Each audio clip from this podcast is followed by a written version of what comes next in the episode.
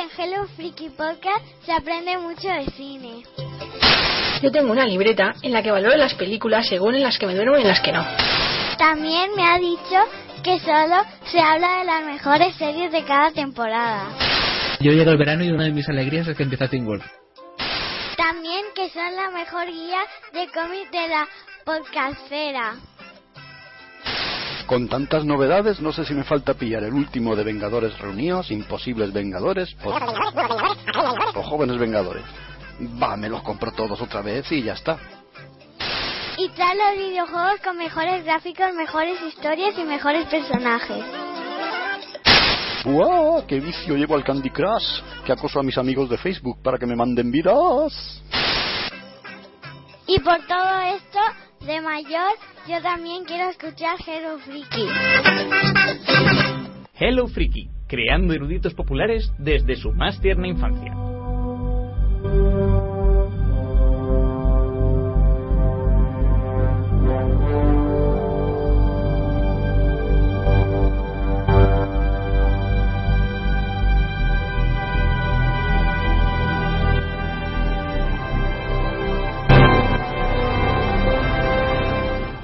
Hello Freakies, bienvenidos una vez más a un programa de Hello Freaky Podcast. En esta ocasión vamos a tratar uno de los temas favoritos de, todo el equipo, que como es Juego de Tronos. Esta ocasión vamos a analizar la temporada 4 de esta gran serie de la HBO. Mi nombre es Víctor Melleste, presentador del programa, y también tengo conmigo el placer de analizar esta gran serie a Jaime. ¿Qué tal? ¿Qué tal? Muy buenas noches. Aquí estamos para analizar pues una gran serie que yo tenía muchas ganas, un programa maldito, ¿no? Porque se nos han ido cayendo los contertulios. Hasta el final parecía que nunca lo íbamos a grabar, pero bueno, vamos a hablar de la que para mí ha sido eh, la mejor temporada de Juego de Tronos y que ha terminado de colocarla en el Olimpo de las series, ya que si bien es un poco atrevido decir que es la mejor serie de la historia, como ya me reñía Álvaro por Facebook di- diciendo que no lo dijera, pues creo que no me paso al afirmar de que se encuentra en el top 5 que hemos tenido de, de, todo, acción, duelos, artimañas, buenos diálogos, muertes varias y además importantes, tramas que por fin avanzan, otras que se estancan, personajes inolvidables como Oberyn Martell y una banda sonora colosal que corona, como digo, una temporada de 10. Muy bien, un resumen bastante completo de lo que es la serie, de lo que opinamos bastante gente. Y para analizar también tengo el placer de estar con Raúl Martín. ¿Qué tal, Raúl? Muy bien, muy bien. Hola Víctor, hola Jaime. Eh, tan solo decir que si escucháis un ruido de fondo raro desde donde yo estoy es porque estoy en el muro, macho. Me he venido aquí pensando que era el lugar más recóndito y más seguro de Poniente, que aquí arriba nadie me iba a molestar, estaba súper seguro y no veas, me ha caído esta temporada aquí estando en el muro, me han caído, vamos, de todo. Estoy acojonado, ¿eh? no sé ya ni dónde me voy a meter porque el muro de seguro no tiene nada. ¿Has visto algún otro por ahí? Bueno, aquí se ve de todo, macho. Desde aquí arriba miras para un lado y te da miedo, miras para el otro y, y ves las hogueras y lo que sale de ahí y es peor todavía. O sea que yo, yo no sé ya ni para dónde tirar. Esto parece la- las noticias del tiempo. las noticias del tiempo desde el muro. Bueno, pues nada, eh, eso. eh, vamos a mencionar de nuevo que este es un programa especial sobre el Juego de Tronos de la temporada 4 y, como no, vamos a comenzar el análisis escuchando pues esa grandísima intro que nos tiene a todos maravillados.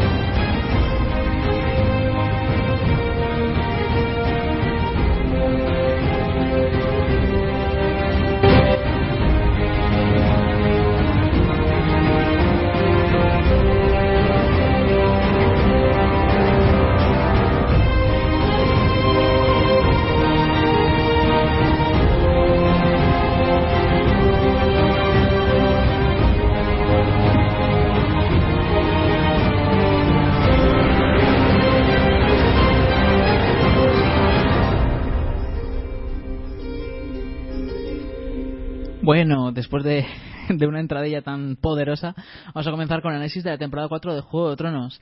Eh, bien, eh, lo primero que quisiera preguntar a mis compañeros de podcasting es, ¿qué opinas de la temporada en sí en general antes de empezar a analizarla? ¿Os parece la mejor como de todas las cuatro, como dicen las críticas, eh, las críticas especializadas? ¿Os parece la más entretenida, la que tiene más acción? Eh, ¿Qué opináis de la temporada 4 en general? Bueno, pues si queréis eh, me pongo yo a decir mi veredicto, ¿no? A ver, eh, la temporada 4 eh, es, se tiene que, valorar desde dos puntos de vista, según mi opinión. Una es como una serie en sí, y desde el punto de vista de las series eh, sí que yo consideraría que estamos ante la más completa, la más bien pulida y la que ha conseguido presentar eso, ¿no? la que ha conseguido ya capturar toda la esencia de lo que es una serie grande, de, lo que es una serie ambiciosa y lo que es un producto eh, que, no sabemos eh, hasta dónde va a llegar, ¿no? Pero mm, sigue creciendo exponencialmente. En ese sentido, no hay ninguna queja y todo lo que voy a decir son parabienes. Luego, quizás donde sí que se podría entrar es un poco en el tema de la adaptación, entonces, en ese sentido, yo creo que quizás el equilibrio entre adaptación fiel y una serie intensa que, que tiene eso, ¿no? Que, que, que, cumple el espíritu y aparte, pues ya nos muestra una serie muy, muy, muy bien elaborada, sería la primera temporada. Pero claro, eh, no sé si me tendría que entrar demasiado, ¿no? Pero eh, cabe decir que la primera temporada pues no tiene el pedazo de duelo que vemos aquí, no tiene la grandísima batalla que vemos en este punto, o sea que yo la equiparo a la primera, pero desde luego no le voy a resistir al que me diga que esta es la mejor temporada porque tiene desde luego muchísimos atributos para, para estar en el en eso, para tener el podio de, de la mejor temporada y como decía Jaime también de haberse convertido en una de las series eh, más importantes de la historia. Muy bien, muy bien. ¿Y tú Jaime qué opinas? Pues sí, un poquito lo que lo que comenta Raúl y lo que venía diciendo yo al principio, que es que parece mentira que eh, que antes de la cuarta temporada comentaban que se había reducido el presupuesto y tal, porque yo no sé si es cierto o no, no me he metido en detalles de producción y, temas de estos, de cuántos han gastado, pero desde luego no se nota nada, porque nos han ofrecido escenas realmente espectaculares. Y es una temporada que, que ya te digo, es que tiene de todo. Eh, tiene la mejor batalla o la más impresionante, tiene un montón de, duelos, eh, tiene eh, para los que no les gusta tanto lo que es la acción o la fantasía, tiene diálogos, vamos, para aburrir, sobre todo los que en los que interviene Tywin Lannister. Eh, vemos artimañas ahí de Meñique y compañía, eh, muertes súper importantes, además una que nos viene casi recién empezada la temporada, y, ya te digo, por fin la trama de los cuervos que avanza. Eh, parece que en esta temporada ya no se le ha dado tanta importancia a Daenerys, que, que, se, le daba, se le estaba dando mucha importancia a las temporadas anteriores. Y, y, de nuevo insisto en, el personaje de Oberyn Martel y el gran trabajo que ha hecho el, el Pascual, el Pascal, este, el actor chileno, que, que es que ha clavado el papel. Sí, sí, la verdad es que eh, no, no me imagino otra cara para ese personaje. En mi opinión, yo diría que es la mejor de las cuatro. Es una temporada redonda. O sea, es que eh, sí que bien es cierto que a lo mejor viendo la segunda o la tercera habían capítulos que me rechinaban o que me aburrían o que me cansaban. Habían escenas de estas que decías, alguna, ¿eh? Alguna escena que decías, es que esto está ralentizando el ritmo. Eh, esto sobra, esto, esto sobra un poco más, un poco menos. Se la cuarta temporada me parece redonda, no ha habido nada que me sobre. Los diálogos, las escenas de diálogo son brutales, las escenas de acción, los efectos especiales que podrían ser de una superproducción cinematográfica, es brutal. Y no solo es la mejor valorada de todas las cuatro, las cuatro temporadas, o una de las mejores valoradas, sino que además también es la más vista porque eh, por decir números la primera temporada tuvo una media de dos millones y medio hablo de la de la de eh, ¿cómo decirlo?, telespectadores en la primera visión del el primer visionado de, la, de cada capítulo, porque luego se retransmite varias veces. Luego en la segunda temporada se tuvo casi 4 millones, en la tercera temporada se tuvo alrededor de las 5, pero es que en la cuarta ya van por los 7, 7 y poco. O sea, es que cada vez va para arriba, es muy, es muy brutal. Sí, se ha convertido de hecho en la serie con más audiencia de toda la historia de la HBO. Ha superado a Los Soprano, cosa que me alegro, porque mm, yo la verdad es que no, no me gustaba que Los Sopranos estuvieran como la serie más vista de, la HBO y me parece más digno eso, ¿no? Que ahora mismo se encuentre Juego de Tronos, como tú dices, eh, Víctor, es una serie que ha ido a un nivel ascendente y yo creo que con un mérito más que merecido, porque a ver, eh, yo tampoco es que vea todas las series, ¿no? Sí que un poco intento estar al día y ahora mismo yo no conozco una serie que esté a un nivel mejor que el Juego de Tronos, que sea más completa ni, ni que te ofrezca tanta calidad y tanta variedad como esta que la haya, mm, yo lo dudo, la verdad, pero eh, la verdad, de, todas las que mm, yo veo y he visto recientemente, esta está a años luz de, cualquiera de las que se estén emitiendo ahora. Totalmente de acuerdo, totalmente de acuerdo. Es la más vista del HBO y la más vista de toda la, televisión, en, eh, ¿cómo decirlo?, en privado, la televisión de pago de la historia de Estados Unidos. Está batiendo récords, es la más descargada de también de toda la historia. Entonces, digamos que está batiendo todos los récords y no es para menos, es que se lo merece. Víctor, y acuérdate que veníamos de, un espectacular True Detective de la HBO también, que había dejado el listón muy alto, tanto en calidad como en, como en audiencia, había saturado totalmente la web para, para los, los que habían comprado el capítulo para verlo en streaming y tal, y, y, Juego de Tronos es que ha vuelto a batir todos los récords, como comentas, de nuevo saturando la web, el mayor número de, de, de visionados online, mayor número de audiencia en la televisión americana, ha sido algo apabullante, vamos. Sí, sí, sí, ha sido brutal. Que por cierto aprovecho para mencionar que True Detective hicimos un especial hace unos meses y que quien le interese que también lo puede escuchar. En fin, bueno, pues nada, eh, hablando ya sobre Juego de Tronos, mm, ¿queréis que empecemos a desgranar episodio por episodio o queréis comentar algo antes? Porque yo creo que sí que sería interesante mm, explicar a grandes rasgos eh, cómo empieza la temporada. Quiero decir, eh, cuál es la acción en general de cómo están situados los personajes dentro de la trama para situar a los oyentes. No sé si alguno de vosotros se atreve a hacer un pequeño resumen, aunque sea a grandes rasgos. Sí, bueno, un pequeño resumen, como dices, a grandes rasgos, sería que eh, nos viene de la temporada 3 todo el tema este de, la boda roja. Eh, Han asesinado a, a, Rob Stark y a su madre con la ayuda de la casa Frey y la casa Bolton, que han traicionado a la casa Stark. y, el, y el episodio pues comienza así, ¿no? Con Tywin Lannister fundiendo la espada ferrovalirio de Rob Stark, que anteriormente pertenecía a su padre, a Eddard Stark, el personaje que interpretaba a Son Bean y pues el, el, espadón este tan grande con el que decapitaban a un, a un personaje en el primer capítulo de la primera temporada y fundiendo esta espada de acero validio como digo obtienen dos espadas. Una que se la regala a Jamie Lannister que ahora es el nuevo comandante de la Guardia Real ya lo vemos que se ha recuperado de todas sus andaduras de prisionero eh, se ha cortado el pelo se ha afeitado veremos que no es lo único que ha cambiado en él, porque es uno, creo que estáis de acuerdo conmigo, que es uno de los personajes que más ha cambiado de, una temporada a otra. Y la segunda espada, pues aunque no solo en este episodio, ya veremos que, va para su otro hijo, para, ah, para su nieto Joffrey, perdón. Luego, pues también tenemos por ahí más tramas. Tenemos a eh, la llegada de la casa Martel a, a Desembarco del Rey, que son recibidos por, por Tyrion. Eh, tenemos también Sansa, que, bueno, recibe, está ahí haciendo de, mujer de, de, Tyrion, si bien recordamos la temporada anterior que habían contraído matrimonio forzado, ¿no?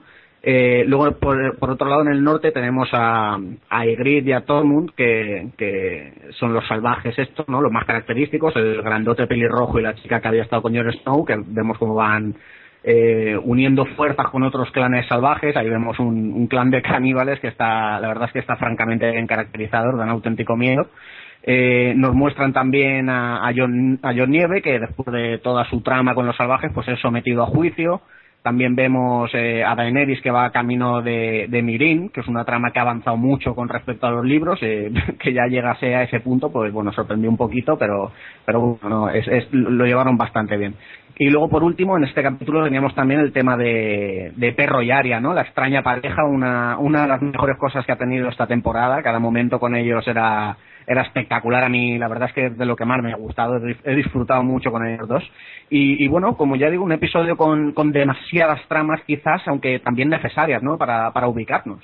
Sí, eh, estamos hablando de dos espadas, emitido el 6 de abril Eh, sí, es, es, es, un, yo creo que es un episodio que presenta la temporada con un montón de tramas y digamos que algunas personas lo criticaron en su momento como que no había pasado nada porque lo único que hacía era presentar a cada personaje donde estaba, pero es totalmente necesario porque si quieres eh, estar al día con todo lo que va a ocurrir después necesitas presentar personajes, sobre todo a la casa Martel que no lo habíais visto antes con el príncipe Oberyn que luego veremos que da muchísimo juego y también pues a, a los principales salvajes eh, no sé que yo creo que, que es necesario presentar a los personajes antes de meterse en un reparto tan coral como tiene esta serie.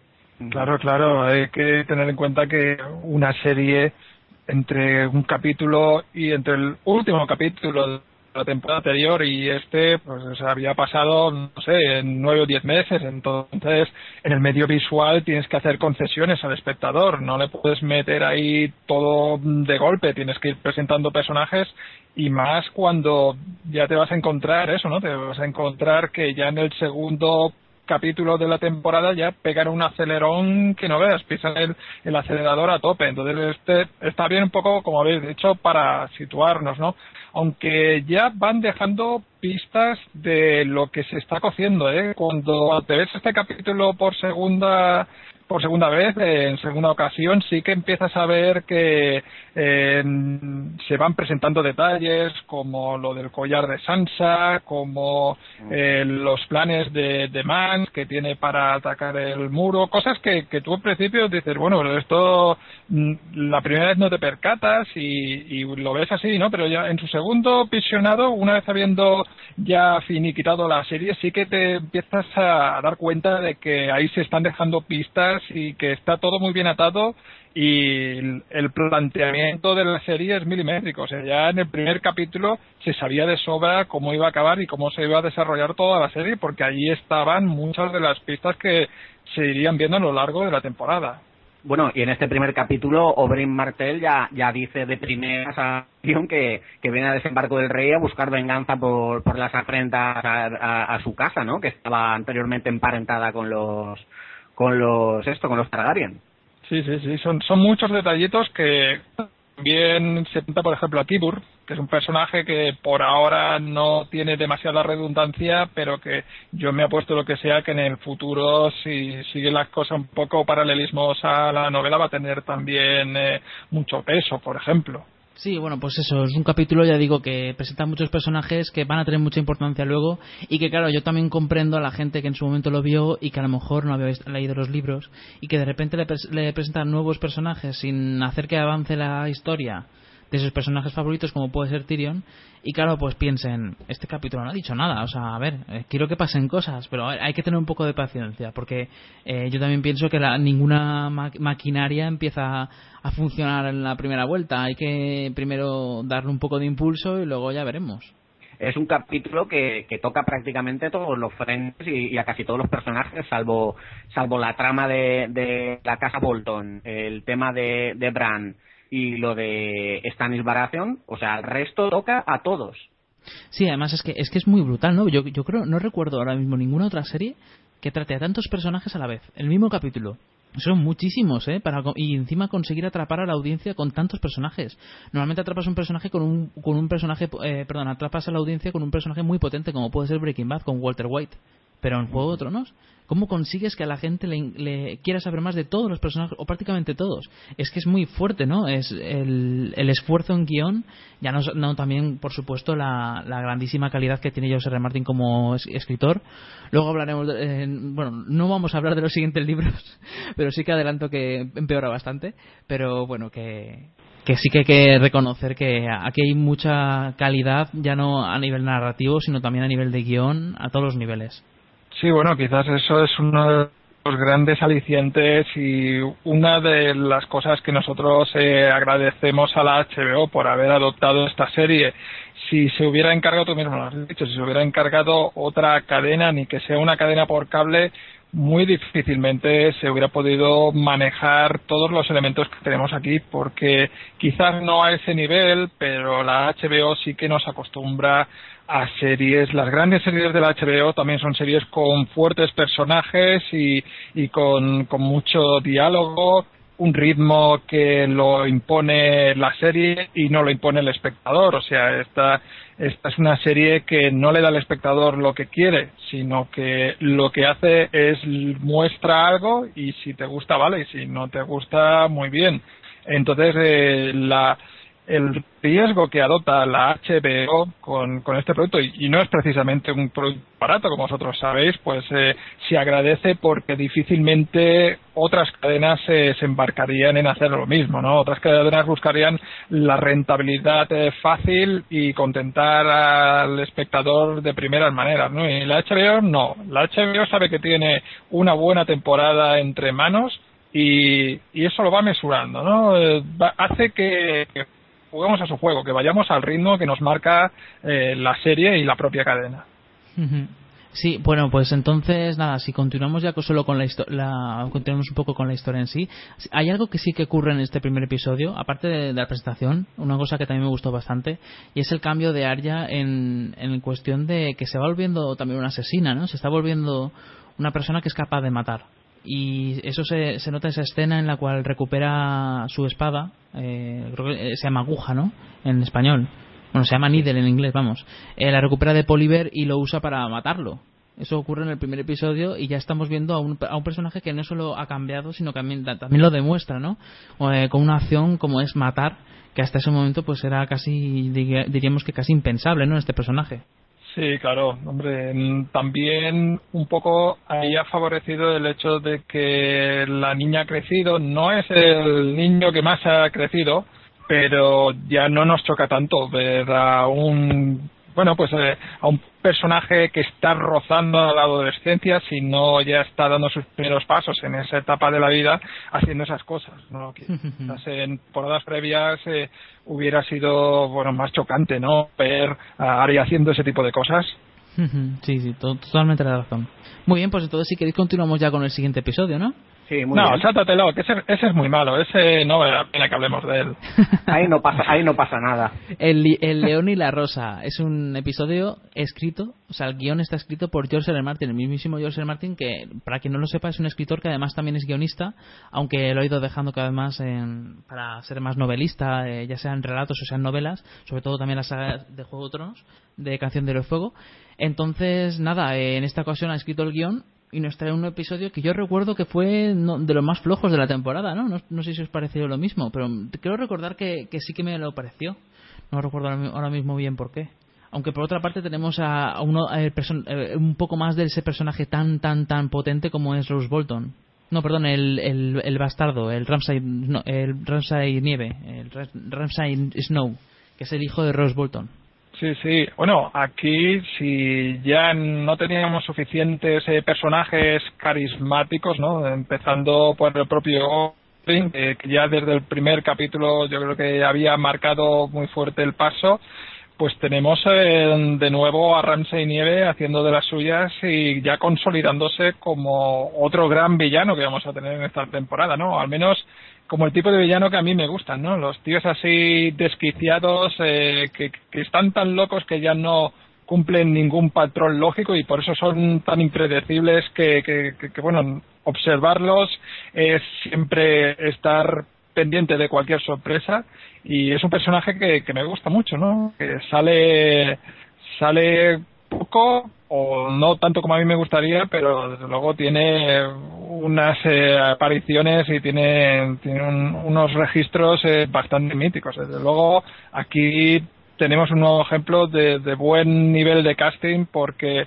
es que el personaje de las novelas, independientemente de se parezca o no físicamente, la esencia del personaje loco, desquiciado y que encima le salen las cosas bien para, para dar más rabia, pues está cumplido a rajatabla con, el, con Ronsa y Nieve. Sí, sí, además es que se parece un poco a Joker, ¿eh? me parece que, eh, a ver, George Martin siempre se ha, mm, caracterizado mucho con Juego de Tronos por mostrarte una serie de personajes que son no son ni oscuros, o sea, no son ni negros ni blancos, son siempre están en una escala de grises y muchas veces incluso moviendo hacia el blanco o hacia el negro según el momento, según las circunstancias, como hemos hablado ya también hemos comentado a Jaime. En esta ocasión nos encontramos a alguien que es totalmente negro, es totalmente negro. Yo de hecho diría que es de los poquísimos poquísimos personajes que están totalmente a un bando y es Ramsay Snow que es tan malo, tan malo, que como tú dices que no se, no se, ajusta a ninguna lógica, es directamente malo y punto. Eh, lo único que busca es divertirse, eh, doblegar a los demás y conseguir sus objetivos y ya está, no hay más. Sí, la verdad es que el actor este, Iwan, Iwan Reon, que a mí ya me había llamado, me había llamado, muchísimo la atención en la serie de Misfits, Sí, sí. eh, hace un papel potentísimo con, con Ramsey Snow, mm, totalmente creíble, te olvidas de sus anteriores actuaciones y, y vemos la imagen esta tan, tan fuerte, ¿no? Del principio cuando se encuentra cazando de esa forma tan sádica con una chica en el bosque, eh, con la ayuda de, de, de Eriondo, ¿no? De este Theon Greyjoy mermado, eh, con perros y tal ahí descuartizando a, su presa, es algo bestial y luego también muy destacable el, el papel de, de Michael Magellanton, el, el que hace de, de su padre, de Ruth Bolton, que es un papel muy comedido porque es un, es- este sí que es un tío gris, ¿no? Que no, que no puede no puede destacar, ¿no? No se sale de tono y tal, pero, pero lleva su papel de, digamos, de, de sosegado a la perfección. A mí también es un personaje que, que, que me intriga muchísimo. Es, un- es una trama que, que me pone muy nervioso porque es que estos son malos, malos, pero malos. Y, y bueno, vemos ahí la llegada de, de, como digo, de, de Bolton a Fuerte Terror. Vemos que va acompañado del, del mercenario este o de su segundo, el que le cortó la mano a Jamie Lannister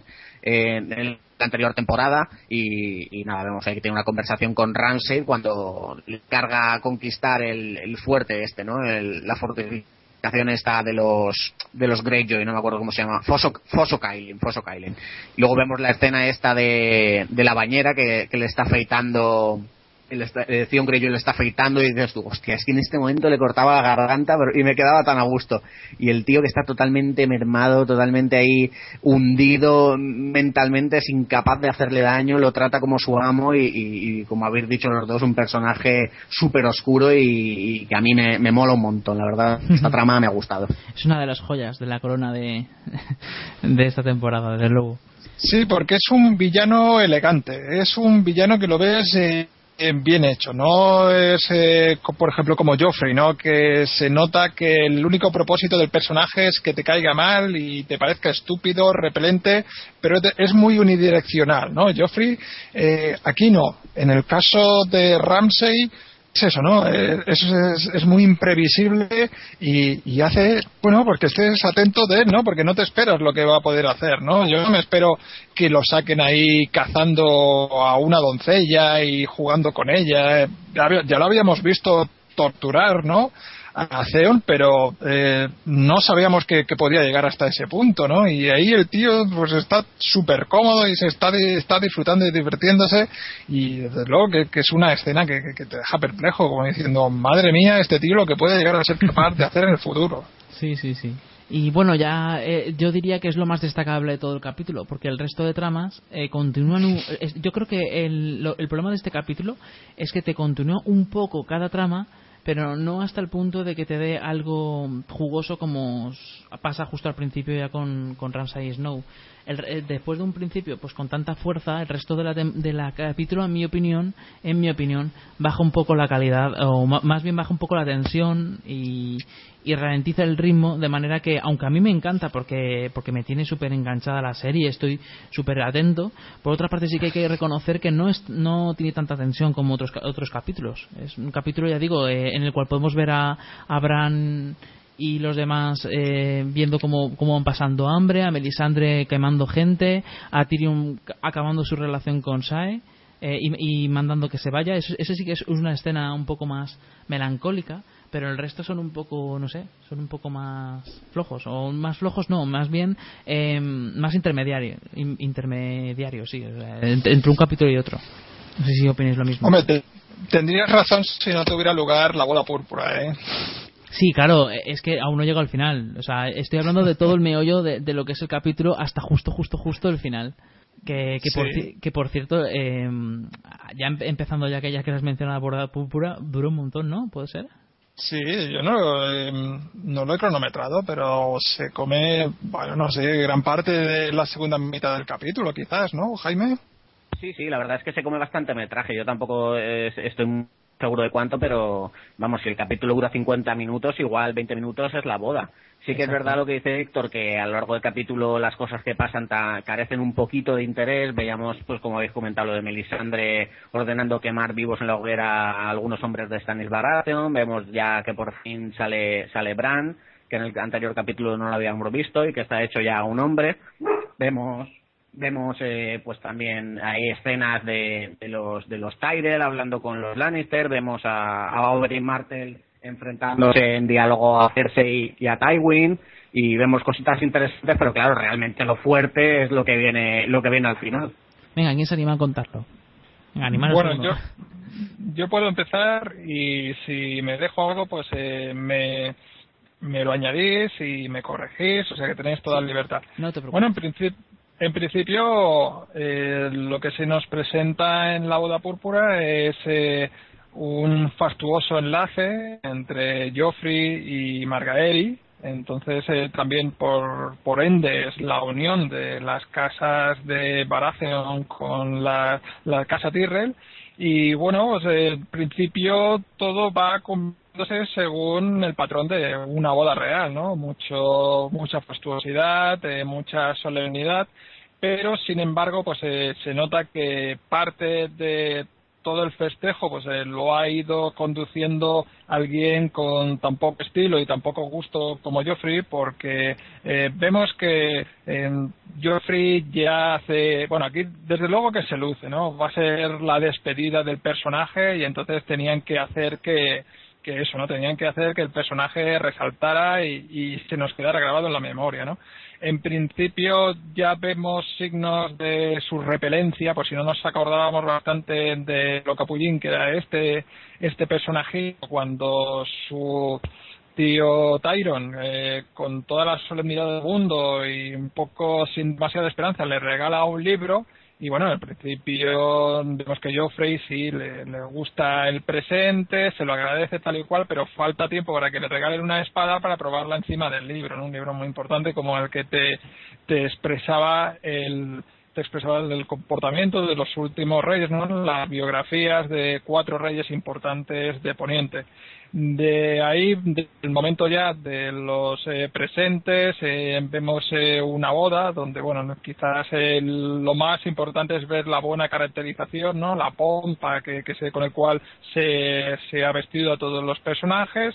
Luego llega el momento en que se está teniendo, se está celebrando el banquete, y aquí uno de los momentos quizás eh, más eh, destacados, aunque yo de hecho lo que más odié de todo eso es cuando despacha al grupo Sigur Ross eh, de malas maneras, porque a los que nos gusta ese grupo, pues mm, decir que los que están tocando las lluvias de Castamer son un grupo bastante bastante mítico llamado Sigur Ross y, bueno hacen así un pequeño cameo pero es el para mí que soy fan del grupo es el acto más eh, más eh, que tiene Joffrey en todo el capítulo no para los que no pues bueno quizás eh, le llame más la atención eh, una bochornosa escena donde eh, aparecen unos enanos y empiezan a hacer un vodevil de muy mal gusto sobre la de los cinco reyes y a partir de ahí bueno pues tenemos también otra escena ya bastante humillante donde Geoffrey se, se despacha a fondo con se despacha a fondo con el bueno de Tyrion no lo humilla lo intenta someter no hasta que, bueno, por todo parece que lo que vamos a tener en esta escena es el, el un momento de mucha bajeza de, de Joffrey y como, bueno, pues como se pasa con su tío Tres Pueblos, por así decirlo. Pero, para sorpresa de todos, eh, la situación eh, comete un cambio muy brusco cuando Joffrey empieza empieza a atragantarse y bueno, al poco lo vemos que muere ahogado, muere asfixiado, no sabemos si ha sido por el vino, no ha sido, no sabemos si ha sido por el pastel o qué, pero la conclusión de todo esto es que enseguida eh, se, se apunta, ¿no? se apunta a Tyrion y bueno lo, subraya como el asesino que ha sido quien le ha facilitado el vino no Cersei ya intuye que lo que hemos tenido lo has presentado ha sido un regicidio, que no hay nada de casual en todo esto y bueno, aquí se desata un poco eh, todas las penurias que va a pasar el pobre personaje Tyrion en lo que le resta de temporada, ¿no? Es un es un momento que a mí me gustó mucho, lo que es eh, la parte de la boda púrpura, que creo que es un acierto haberlo distanciado de lo que es eh, la boda roja, puesto que así ha sido un golpe de efecto muy importante en la temporada y si hubiera tenido lugar de una manera más literal a las novelas eh, actos seguidos de la boda roja, yo pienso que de todas todas hubiera perdido bastante de su fuerza. Y bueno, pues un poco, ahora sí que me gustaría preguntaros qué pensáis, ¿no?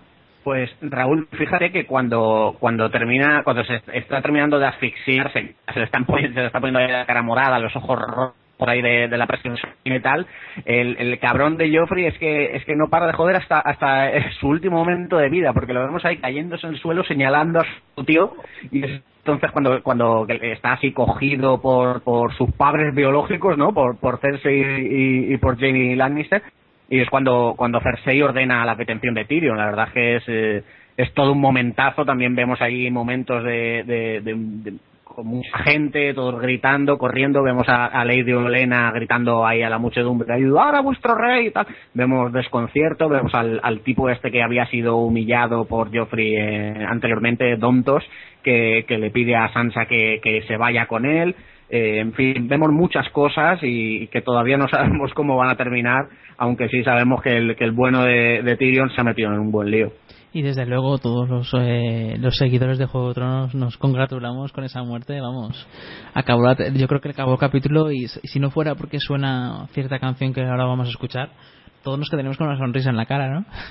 aunque por otra, aunque por otra parte queda con una especie de sentimiento agridulce porque no solo eh, no solo destacan el sí primero te ponen a Joffrey como siendo muy bajo muy arisco muy cruel con su tío pero por otra parte eh, también te muestran la desesperación total del, de él cuando intenta respirar y no puede y la desesperación también de su madre cuando intenta salvarle y no tampoco puede. O sea quiero decir que eh, aun pese a lo bajo que es aún así le, le muestran esa, esa persona humana que tiene dentro y que al mismo tiempo pues genera un, un sentimiento un poco agredulce. No sé si eso os pasó a vosotros también. Víctor, fíjate que yo en el, en el café del almuerzo del trabajo, que digamos es nuestro momento de tertulia para los que seguimos la serie, eh, yo creo que todos coincidíamos en lo mismo y, supongo que a vosotros también os habrá pasado en, algún, en, alguno de vuestros círculos sociales y es que todo el mundo estaba era casi unánime la opinión de que joder debería haber sufrido más. Debería haber sido cargado de una forma más cruel ha sufrido poco porque es un personaje que daba mucha rabia. Sí sí mucha. Además el actor lo hace genial. Tengo constancia de que de que según he leído por ahí que el actor es súper bueno o sea el típico buenazo y que la putada es que ya lo ven todos como un villano y el pobre ya lo ven por la calle es que le, le miran con odio. Yo, yo también lo he leído, que dicen que es un tío encantador, una maravillosa persona, pero que por la calle la gente así más, más, más eufórica de que le dice cosas, vamos. Hay que ver cómo es la gente. Yo, Víctor, sí. permíteme, antes de que cambiemos eh, de tema, hacer un pequeño apunte de lo bien rodada que está esta escena. Me parece maravillosa porque seguramente debió ser uno de los momentos más complejos de rodar de la temporada. Primero de todo, porque si tú te fijas, están todos los actores haciendo un papelón tremendo, pero incluso los que tienen, los que tienen un, punto de vista no verbal, los que tienen solo que expresar que están en el fondo, porque aquí, claro, vemos que Joffrey está haciendo de las suyas, pero bastante desbarrabesadas, ¿no? Pero está llenísima de detalles. Primero de todo, el asesinato se te cuenta eh, cuando ves por segunda vez y sabes eh, cuál es la sucesión de acontecimientos, está ahí.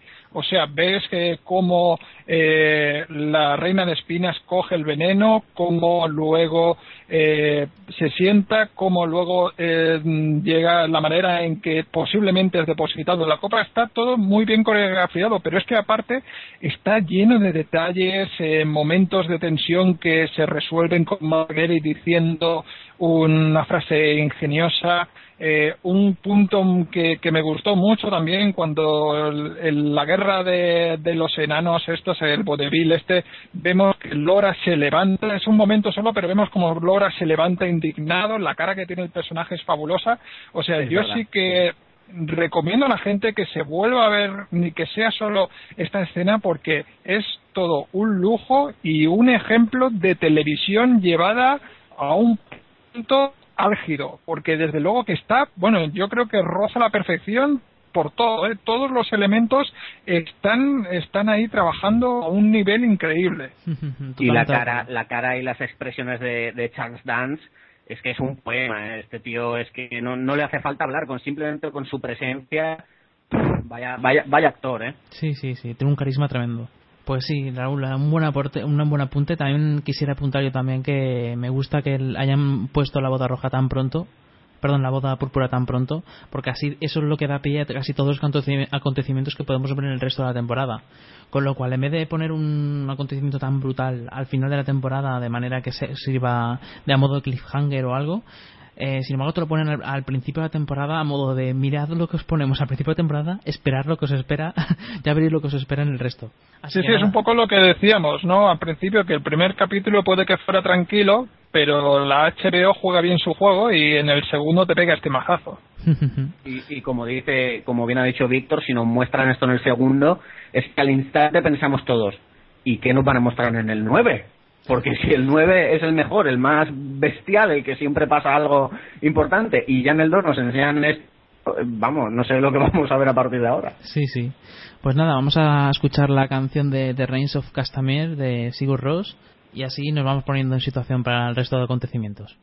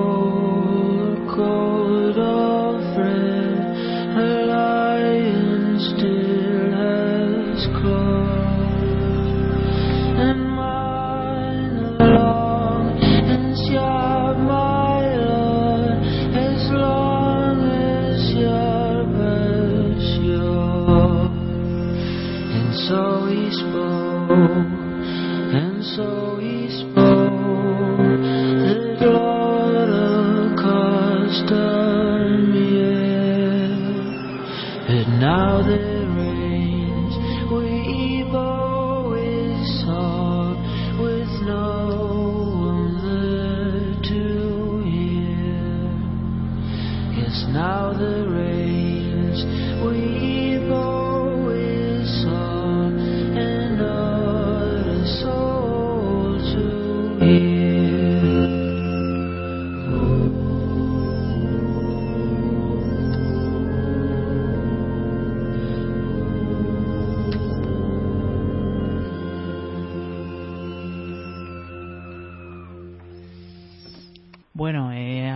Hemos escuchado la canción esta tan, tan emotiva como es The Reigns of Castamere, eh, así que vamos a continuar con el tercer episodio que es Breaker of Chains, que se emitió el 20 de abril.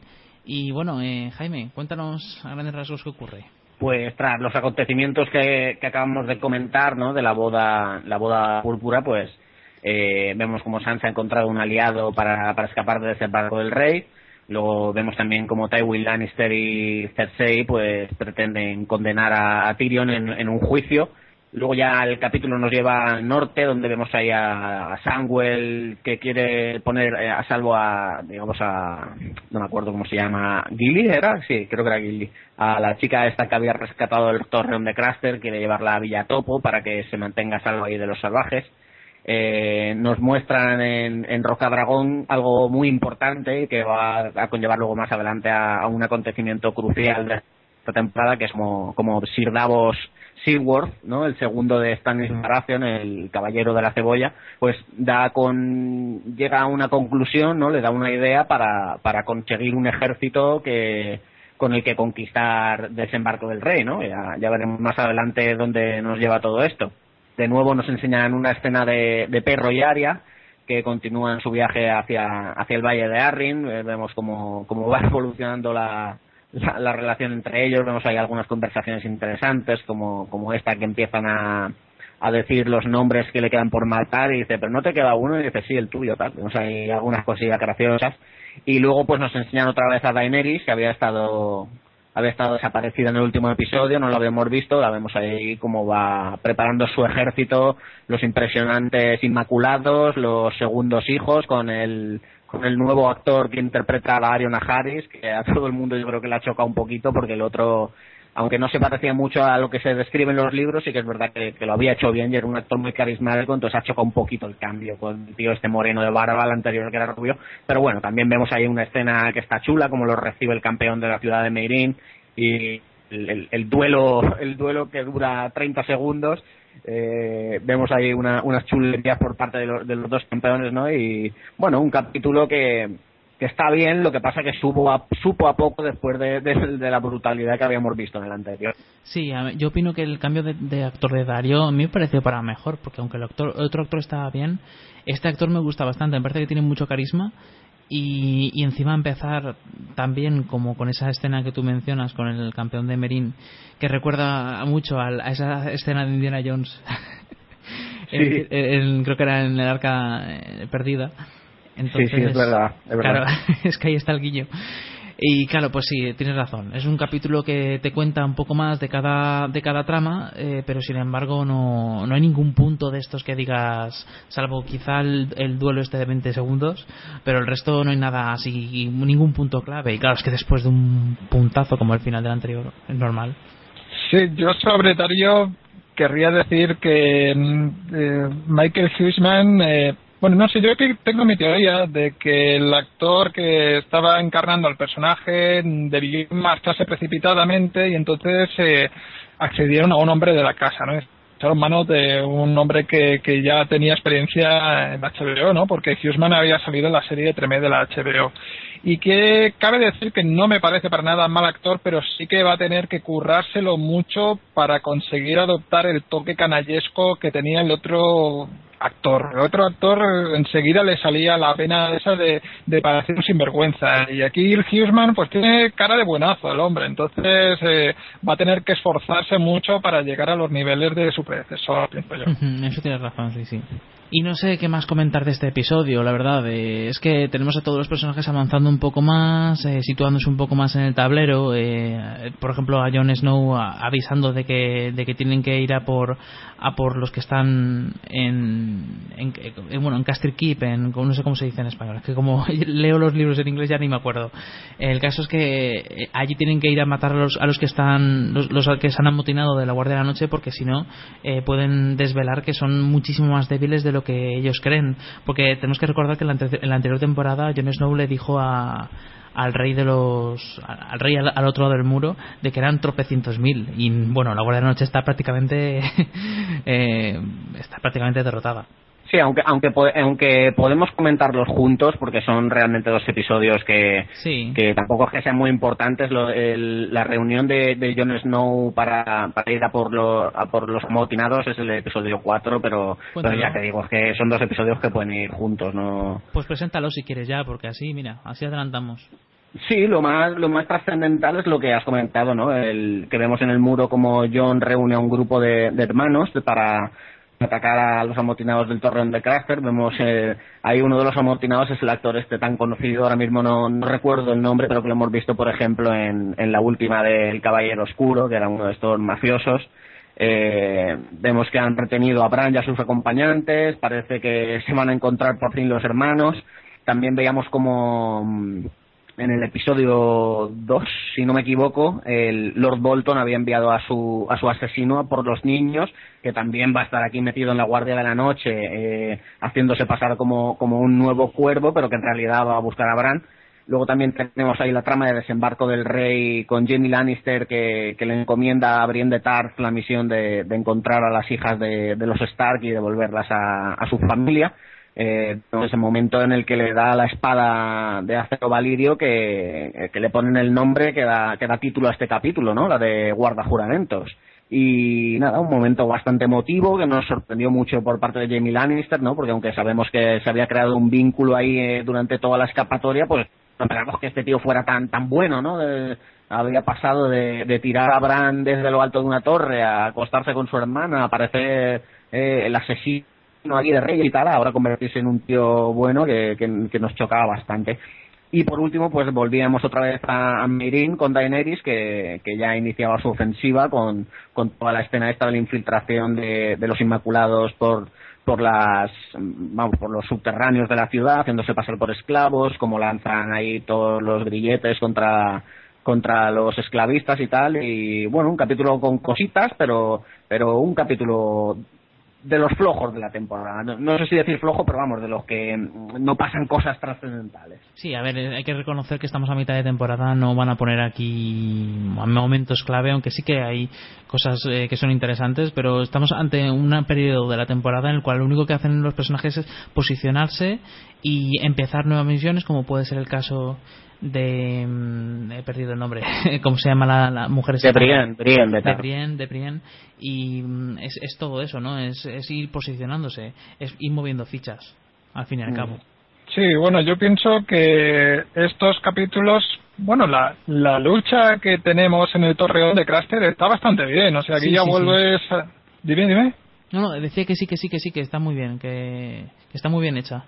El duelo de cuchillos sí sí que yo creo que aquí eh, en estos capítulos eh, le pasa un poco haciendo el símil futbolístico como a los buenos equipos, ¿no? Que cuando el partido no va demasiado entretenido tenemos eh, las acciones personales, ¿no? Que son lo que salvan, ¿no?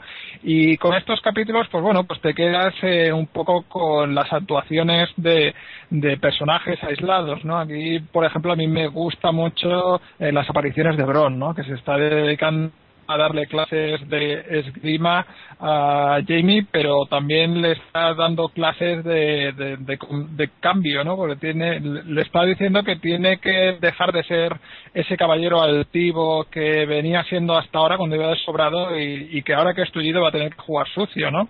Y en general yo cada momento de Bron lo saboreo vamos, con, con una delicia increíble, ¿no? Pero eh, hay otros personajes también, ¿no? Que no tienen un peso preponderante dentro de la historia, pero que, le dan mucho sabor, ¿no? Cada vez que aparecen. Sí, es que el guardaespaldas este, como bien dices, de, de, de Tyrion Lannister, Lannister es uno de los, de los personajes secundarios más queridos, ¿no? Es una es una serie en realidad de, de, personajes secundarios, ¿no? Siempre los segundos de cada uno son actuaciones espectaculares y, y, personajes que nos gustan mucho a todos. Y antes comentaba el caso de, de Davos Seaworth, que también es un personaje que, que, me encanta a mí. Eh, Bron este también es buenísimo y sí, tiene, la verdad es que el episodio tiene cositas y el duelo, ahora que lo, que lo mencionas que no lo había comentado, está, está muy bien, ¿eh? Todo el tema este de que sucede, todo lo que sucede en el Torreón Vemos, no sé, eh, corregidme si me equivoco porque no sé si era en este o en el quinto episodio ya cuando cuando Bran cuando Bran Stark posee a Odor, que también fue un momento épico. Pues ahora mismo no lo sé, creo que eh, es, es, el quinto, es el quinto. Es el quinto, ¿no? Sí, es el quinto. Es el quinto, lo, lo confirmo. Sí, pues como decía, si quieres entramos ya en el quinto ya que hemos sacado el tema este. Adelante vemos cómo se resuelve todo el tema este del Torreón, ¿no? Por supuesto, ganan, ganan los buenos, eh, se puede decir, pero finalmente los hermanos no se encuentran, como era de esperar. Eh, y vemos una escena muy épica, ¿no? En la que parece ahí que van a matar ahí a los compañeros de viaje de Bran y Bran posee de nuevo a Odor, pero vez no lo posee para nada, sino que lo utiliza como un arma, un arma de destrucción masiva, empieza a repartir mamporros y al final pilla del cuello al asesino este de los Bolton, que, que la verdad es que no sé cómo se llama, porque en los libros era En los libros supuestamente le corta la mano a, a Jimmy Lannister Bargo Hout, el de la compañía sangrienta esta, o los asesinos estos, no, no me acuerdo cómo se llama ahora la compañía, creo, la compañía Audaz.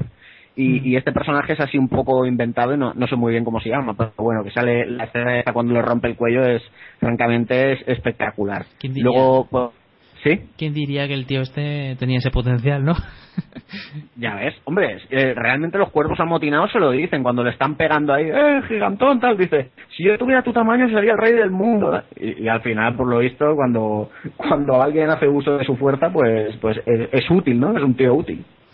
Por cierto, eh, no sé si sabéis que yo lo conocí en persona, el actor. Estaba en la Comic Con y coincidir con él y es un tío, vamos, que, que te hace sombra, le hace sombra al más alto. Es un pedazo de bicho que no veas, ¿eh? Y, y tiene la misma cara de buenazo, el, el personaje, o sea, el actor.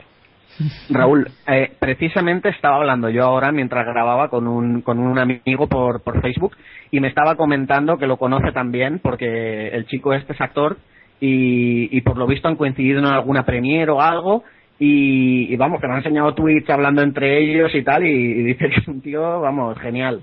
Qué fuerte, qué fuerte. Yo digo, joder, pues preséntamelo, que van a venir a España el año que viene. Claro.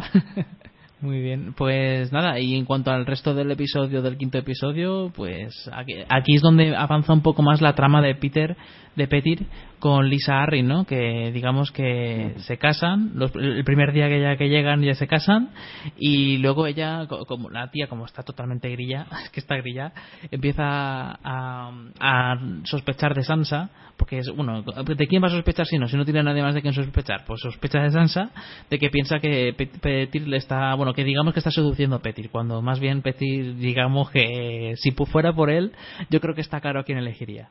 Sí, hombre, yo desde luego aquí encuentro un acierto de que se ventilen con relativa velocidad este esta parte de la trama, porque en los libros me pareció un coñazo. Sí, sí, sí.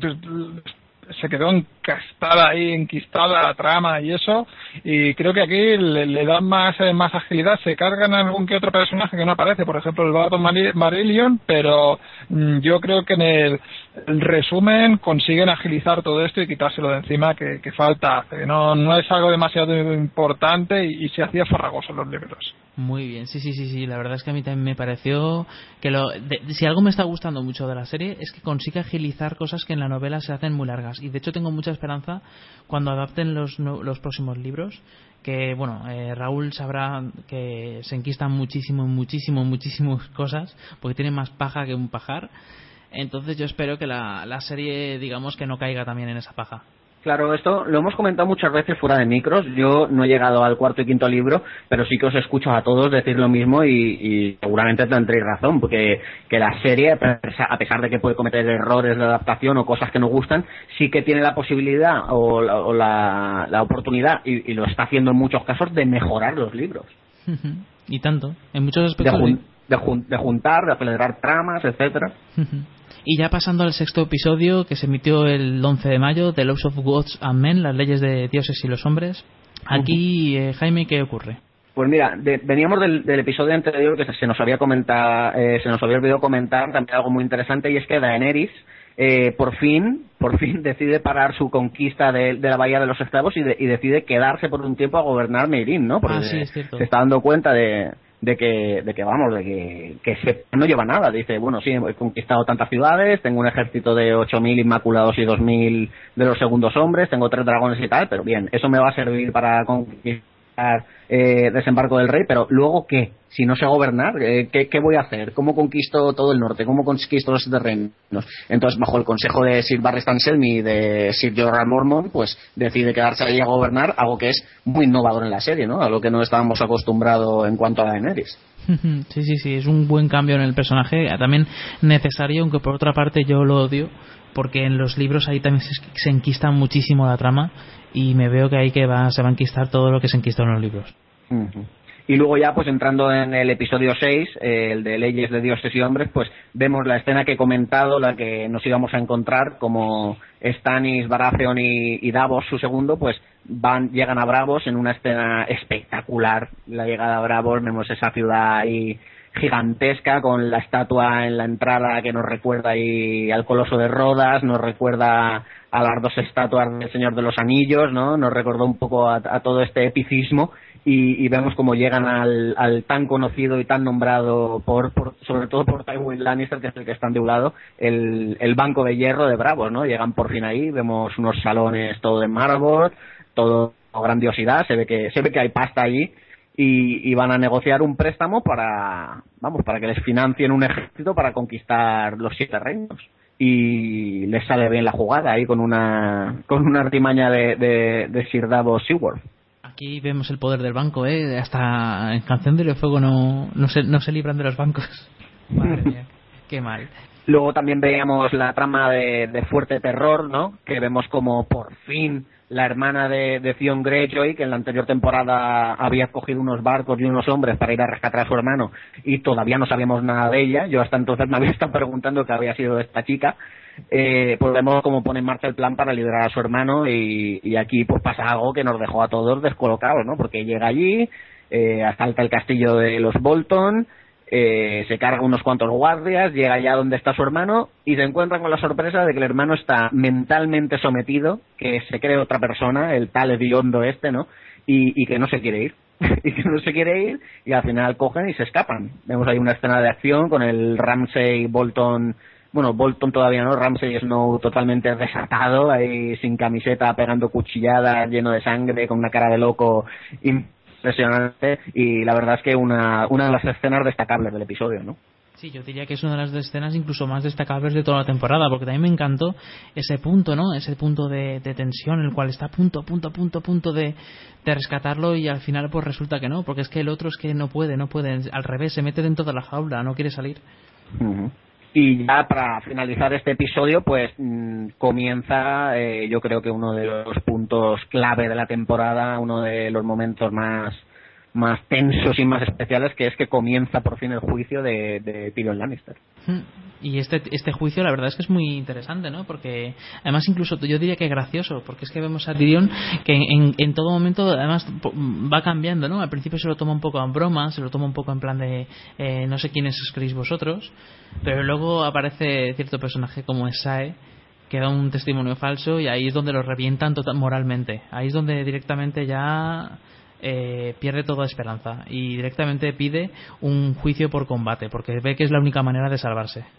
Sí, la verdad es que una escena espectacular cuando el hombre ya después de que su de que su antigua amada traicione y, testifique en falso contra él, vemos como también eh, la araña, ¿no? El enuco este también eh, testifica en su contra, nos sorprende a todos porque se supone que iba de parte de él, ya veremos al final lo que pasa, pero bueno, también nos sorprende en ese momento. Vemos que su hermano es incapaz de hacer nada porque es que mm, no puede hacer nada. Vemos ahí en un descanso del juicio que llega a un acuerdo con su padre diciéndole, mira, si les salva, eh, llévale a la guardia de la noche, yo me quedo aquí de guardia, eh, no, eh, me salgo de la guardia y me voy a Roca Casterly, seré tu heredero, tendré hijos, tal, llegan ahí a un acuerdo, pero al final, como dices, todo se va de madre cuando, cuando Tyrion explota y empieza a soltar ahí barbaridades, que son verdad, por otro lado, y, pide por fin el, juicio por combate que nos deja todos estupefactos pensando en, quién va a luchar por él.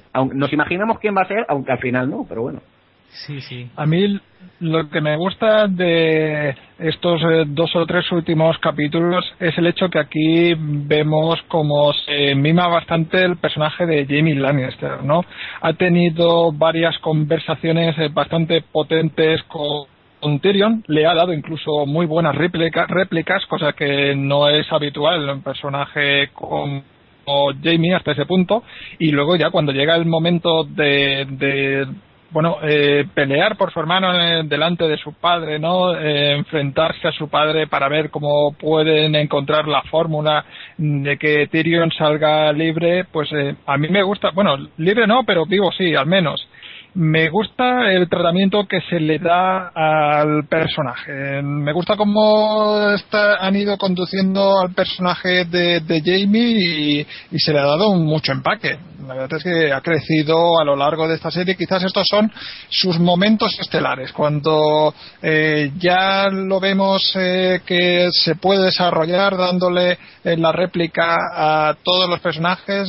Vemos que sí, que, que se están esforzando mucho los creadores de de la serie para hacer que, tengamos aquí a un personaje eh, que si apuntaba maneras, aquí ya queda eh, consolidado como uno de los grandes de la serie.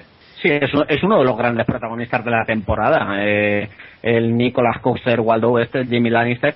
Y, la verdad es que ha llegado un buen momento porque está con el, con su popularidad al máximo. Había hecho ya varias películas, ya está en Hollywood, eh, rostro súper conocido en todas las revistas y, en esta temporada pues disfruta de, de un protagonismo máximo, la verdad.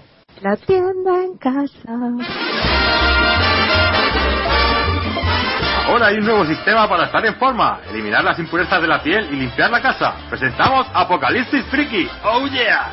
El podcast de cine y que te hará mejor persona. Miles de usuarios ya se han beneficiado de sus propiedades. Cállate que escucho Apocalipsis Friki voy a misa todos los domingos.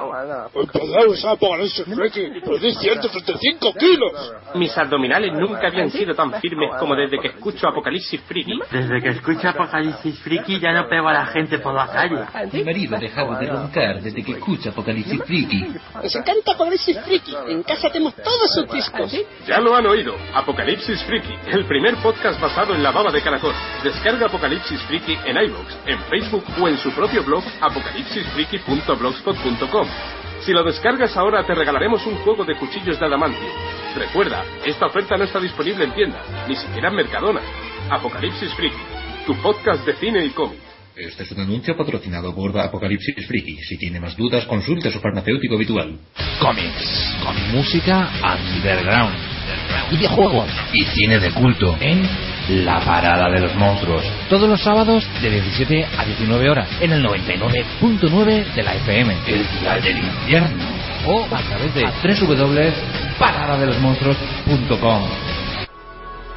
Yo he visto cosas que vosotros no creeríais. Atacar naves Skrull más allá de Apocalypse. He visto al Doctor Manhattan brillar en la oscuridad cerca de... Para, para, todos estos momentos, cómics, pelis y mucho más en el podcast de Es la hora de las tortas. Creo que sí, hombre. Es la hora de las tortas, la web de cómics más friki del... ¡Ve a la cena! Joder, que estamos grabando un podcast, mamá.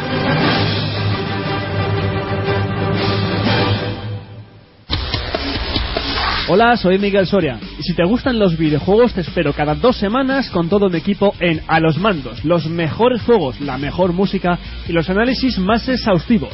No lo olvides, estamos en iBooks y en iTunes. Recuerda, ¡A los mandos! de ¿Pero qué dices?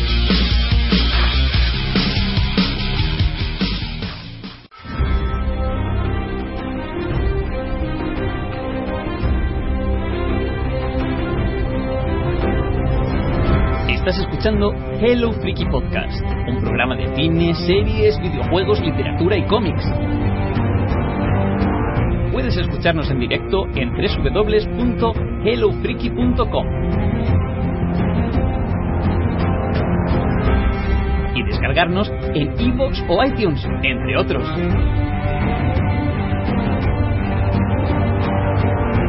Si te lo estás pasando bien, no seas tacaño, haznos me gusta y anímate a comentar en la ficha del podcast.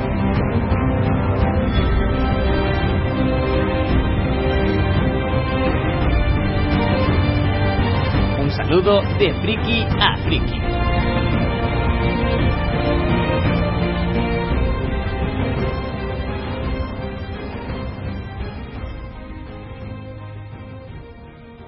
Y bueno, ya entrando en el séptimo capítulo, Mockenberg, aquí nos encontramos con un capítulo. Bueno, no sé, a no ser que queréis comentar algo del anterior. Y os he saltado. Mm, yo creo que, que lo hemos comentado prácticamente todo, ¿no? Resumiendo lo de la escena del Banco de Hierro, la escena en fuerte terror con el intento de rescate de Theon Greyjoy y luego ya el juicio. Es que no, no hay más en el capítulo. Pues en el Mockingbird, en el séptimo, vemos a, que Cersei elige a Gregor Clegane como su campeón en el juicio por combate y que Tyrion le pide a, tanto a Jaime como a Bron que, le, que luchen por él, pero a Bron lo compran Y él, claro, ante todo, pues eh, él lucha por dinero. Y Jaime le dice que, que tampoco, que tampoco va a luchar. Entonces, ¿qué ocurre? Que, que, claro, se encuentra con que nadie va a luchar por él, que al final va a tener que luchar él mismo. Pero, eh, digamos que al final hay una sorpresa ahí, y es que Oberyn Martell, ese personaje que poco a poco va ganándose un, un espacio en nuestro corazón, pues eh, da un paso hacia adelante y, elige ser el, campeón de Tyrion. Y por otra parte vemos a Daenerys que tiene, bueno, porque se acuesta con Dario eh, ante la, la sorpresa del, del, otro general y, y, y eso, pues claro, pues esto también tendrá tendrá su, su sentido en el sentido de que ella parece que, que Darius está ganando un hueco en su corazón pero sin embargo ella ante todo le demuestra que sigue siendo la reina mandándolo en una misión para luchar contra lo, los, que, los esclavistas de Yunkai. Con lo cual está demostrando que por mucho que te hayas acostado conmigo sigo siendo tu reina. Y por otra parte pues tenemos a ver eh, a Melisandre eh, que se prepara para, para salir a, para Dragonstone a Jon Snow en, eh, enfrentándose a Alistair, a que es eh, su contrincante dentro de la Guardia de la Noche. Ahí van disputándose una lucha de poderes. Eh, luego estamos está Arya y el y ah, el perro. Eh, digamos que van encontrándose gente por, por ahí, se van encontrando al, al, al, al, mordedor y a otros, y digamos que el perro acaba, acaba siendo herido, y sin embargo él, él re, digamos que rechaza el fuego para curárselo, de curarse la herida, y de, y de ahí, ahí yo creo que hay un, una cosa que no es igual al libro, ¿no, Raúl? Porque en el libro, lo voy a decir ya Sí. si quieres, el perro muere de, de esa herida, ¿no? De, que- de que se le, se le acaba poniendo mal la herida hasta el punto de que se muere de esa herida, ¿no? Sí, efectivamente. Ahí eh, los lectores del libro nos quedamos bastante sorprendidos al ver que transcurrían los capítulos y no se moría de, de eso, ¿no? Sandor. Clegane. Y luego eh, en el último capítulo pues sabremos sabremos que, que bueno lo que se hace es dar un pequeño rodeo y ¿Por qué no? Ya cuando lleguemos al último, mm, si eso lo comentamos, pero yo creo que se da un final más digno de esta manera en la serie que no en el libro. Sí, sí, totalmente de acuerdo. Es, es muy curioso como los directores han jugado con, con los lectores, con el tema este de perro, porque no solo le muerde, sino es que se tira dos capítulos más quejándose de la herida. Y, y Aria diciéndole, te la tendrías que haber cuidado, te, te tendría que haber quemado para que se curara, tendrías que tal. O sea, que lo comentan varias veces, no es que le muerda y ya está, y se olvida, y él sale ahí quejándose, Sí, cuando sí, llegan sí. a la puerta de sangre se queja ahí de la herida, tal. Entonces, eh, o sea, todo da a pensar que se va a morir de la herida esa, y al final, pues, ya comentaremos cómo, cómo es un rodeo, ¿no? Como dice Raúl. Sí, a ver, es- eh, se ha- se ha- los productores mismos han declarado en varias ocasiones que ellos quieren eh, sorprender incluso a los que se han leído el libro, los libros. Entonces, claro, hay que reconocer que también hay un punto de legalidad de los productores de la serie en el cual intentan dar un toque extra para añadir, tensión e incluso también jugar con los lectores para decirles, sí, os habéis todo, os creéis que lo sabéis todo, ¿no? Pues esperaros que vosotros, a vosotros también os vamos a sorprender. Además, puede que también la muerte de Sandor del perro, tal y como lo presentó en su momento George R. R. Martin, fuese quizás tuviera un punto de vagancia, porque Sí, es sí. muy parecida, por ejemplo, a como muere Khal Drogo. A mí me gusta el final que se le da porque es más original. Sí, era igual, era prácticamente, vamos, era igual. Sí, sí.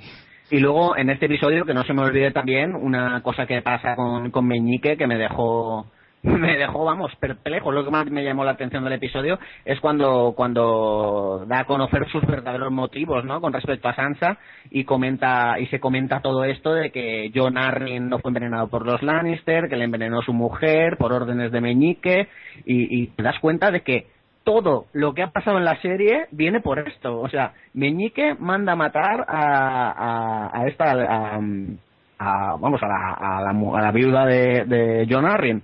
Ma- Manda que lo envenene. Se cree que son los Lannister. Los Lannister viajan a, con, con Robert Baratheon en Bernal en la primera temporada y es que a partir de ahí se desata todo por culpa de esto. Sí, sí, fue por eso, sí.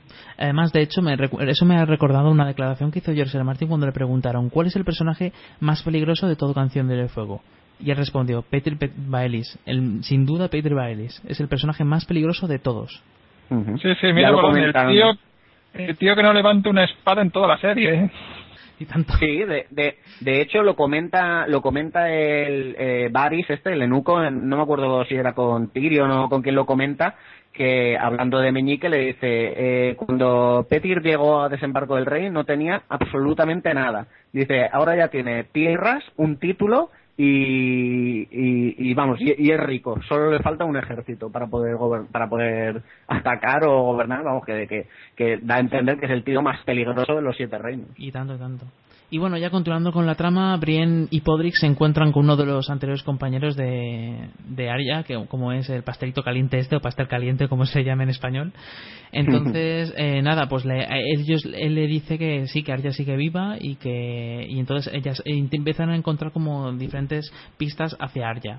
Por otra parte, eh, tenemos esa escena que estamos comentando de Petri Baelis, de que, se, de que digamos que ve que, que la, la tía Lisa de, de Sansa ve como Petri Baileys le besa a Sansa y entonces eh, digamos que entra una locura en la cual digamos que incluso amenaza a Sansa eh, con empujarla por la, la, puerta de la luna, ¿no? La puerta esta que da a una caída libre en todo el precipicio y sin embargo en el último momento, en el último momento Baelys aparece y le empuja a Lisa.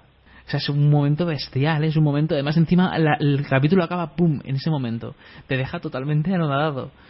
Sí, es, como un portazo, ¿no? Así acaba, ¡pum! Sí, sí, es un golpe de efecto muy fuerte, sí. Sí, sí. Y eso, pues, eso desencadenará una serie de acontecimientos en esa trama que, digamos, que se verán un poco en esta temporada, se empezarán a ver, aunque sea la presentación un poco en el, en el siguiente episodio y en algún otro, no lo sé, pero ya se deja un poco ya para la temporada siguiente. Bueno, pues nada, eh, pasamos al octavo entonces. Eh, este, este episodio que yo imagino que estáis deseando de hablar.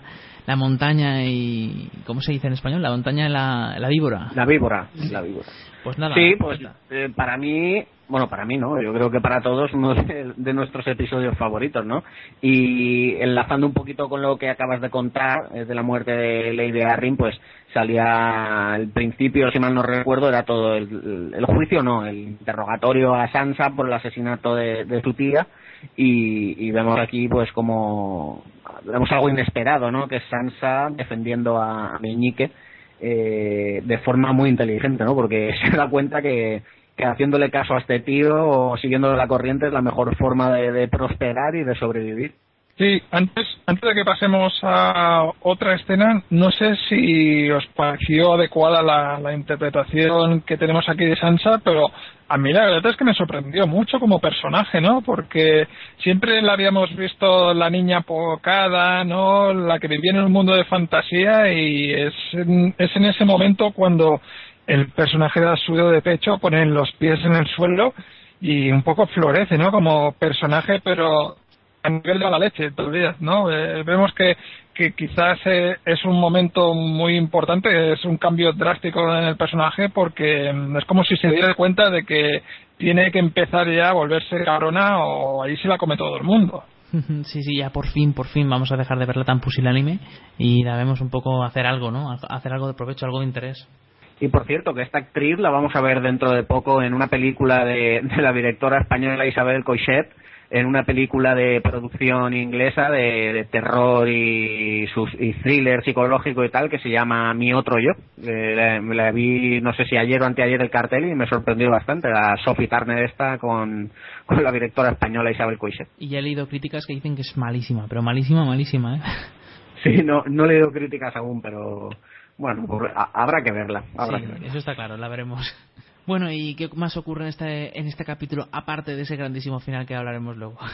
A mí me gusta la escena de Foso Kaelin. ¿Me dejáis wow. que lo explique? Claro, sí, claro. sí, buenísima. Eh, bueno, eh, aquí me estoy aprovechando de sección de invitado porque me estoy quedando con las escenas buenas. si os fijáis, estoy aquí cogiendo protagonismo siempre cuando, cuando llego momentos buenos. A ver, eh, Gracias ante todo. Mira, lo que quería decir es que es una escena bastante interesante porque se le da la vuelta, se da una vuelta de tuerca al personaje de Ediondo y Ramsey Nieve convence a Theon para que se vuelva a hacer de Theon, que se convierta en Ediondo interpretando el papel de Theon. Y entonces es una escena que, que a mí me dejó bastante impactado por el hecho de que se presenta a Theon y reconvierte a todos los aguerridos eh, hombres de las Islas del Hierro para que se marchen, ¿no?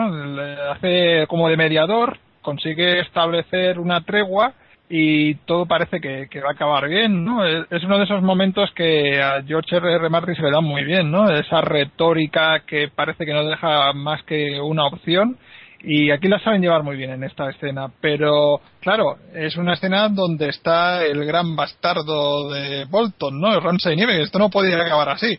Entonces, eh, en otro gran momento otro gran arrebato del guion lo que vemos es que al final de, todo esto acaba, concluye con todos los hombres de las Islas del Hierro allí desollados, el padre de Ramsay metiéndole una bronca, leccionándolo como ha sido un niño malo y él defendiéndose diciendo que al fin y al cabo su tasón es un hombre desollado, que hay que mantener, hay que tener un respeto a los clásicos, ¿no? Mira, a mí me parecía genial, o sea, que, que me despertara una sonrisa el hecho de que un tío hubiera desollado vivos a un montón de personas me hizo sentir culpable. Pero es un momento donde tenemos otra vez a Ramsey desatado ahí, el tío, y, te das cuenta que no está loco, que es que es lo siguiente. Sí, sí, y tanto. Y tanto. Y, bueno, también en este episodio, antes de llegar al, a, lo mejor, ¿no?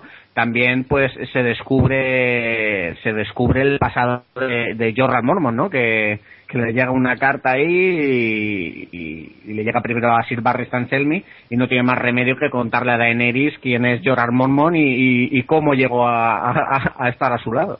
Sí, porque más o menos eh, digamos que le, enviaron como espía y luego resulta que se enamoró de ella y se convirtió en su más fiel seguidor.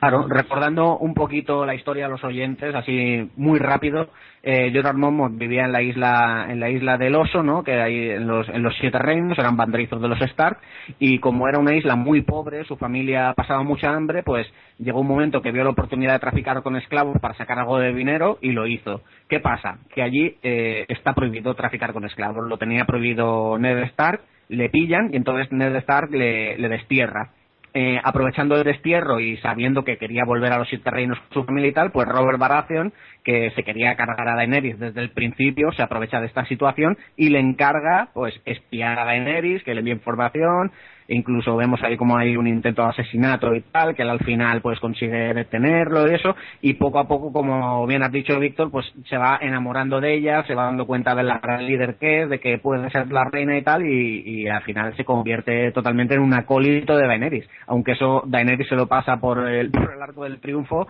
y, al final lo que ella le importa es que es un traidor, y de, hecho le dice, mira, da gracias a que, a que te perdono la vida y simplemente te, te destierro una vez otro destierro para, para el bueno o el pobre de, de Yorra. Pobrecillo, ¿eh? no sale de, una y ya se está metiendo en otra. A ver, a mí lo que me da pena de esta serie es cuando le tienes que decir adiós a personajes tan buenos como Llora, ¿no? Porque hay, presumiblemente, en esta temporada nos despedimos de algunos personajes y no solo por el hecho que, que mueran. Mm, Bron probablemente tampoco lo vamos a ver y llora si la, la trama sigue paralela a los libros, eh, por lo menos ya no ha vuelto, creo que no ha vuelto a aparecer más, ¿no? y sí, ha, vuelto de, una manera muy, muy, muy difusa. Eh, Raúl se ha vuelto, Raúl se ha vuelto. Ah, vale. Sí, se ha vuelto, sí, sí. Luego si quieres te lo comento fuera de micro. Pero ha vuelto en, en el quinto, en la danza de dragones eh, aparece y además aparece y tiene su protagonismo durante unas cuantas páginas. Lo que pasa es que está súper, súper, súper, digamos, eh, cambiado, o sea, totalmente distinto, con lo cual también es por otra parte pierde o quizá gane como actor eh, al interpretar una situación tan complicada como la que él vivirá en futuras temporadas. No voy a decir nada por no spoilear, pero ya digo que aparecerá. Vale, bueno, eso es un punto de, de ánimo para mí, ¿no? Pero un poco es eso, ¿no? Yo estaba viendo esta escena ya casi como una despedida prácticamente definitiva y me dio un poco de, pena, ¿no? Que luego se marchan personajes para que lleguen otros buenos, porque seguramente en la próxima temporada nos aparecerán unos cuantos que también van a tener bastante tela. Pero que eso deja de dar lástima cuando sabes que ya no van a tener tanto protagonismo personajes tan, tan inteligentes y que nos han dado tan buenos diálogos como ha sido el caso de Llora. Sí, pero como bien dice Raúl, la próxima temporada yo creo que, vamos a tener muchos personajes que van a dar mucho juego. ¿eh? Primero vamos a ver, bueno, esto no es spoiler, quiero decir, lo han comentado en todas las noticias y tal, que van a ir a, se va a rodar Dorne, o sea, vamos a ver ahí Lanza del Sol y tal, vamos a ver a personajes muy interesantes y yo confío en que la trama esta de la hermandad sin estandarte de, de toros de Mir, Berrick, Dondarrion y tal vuelva a aparecer, porque parece que se han olvidado de ella esta temporada. Sí, ojalá, ojalá aparezca así, porque es que molan un montón.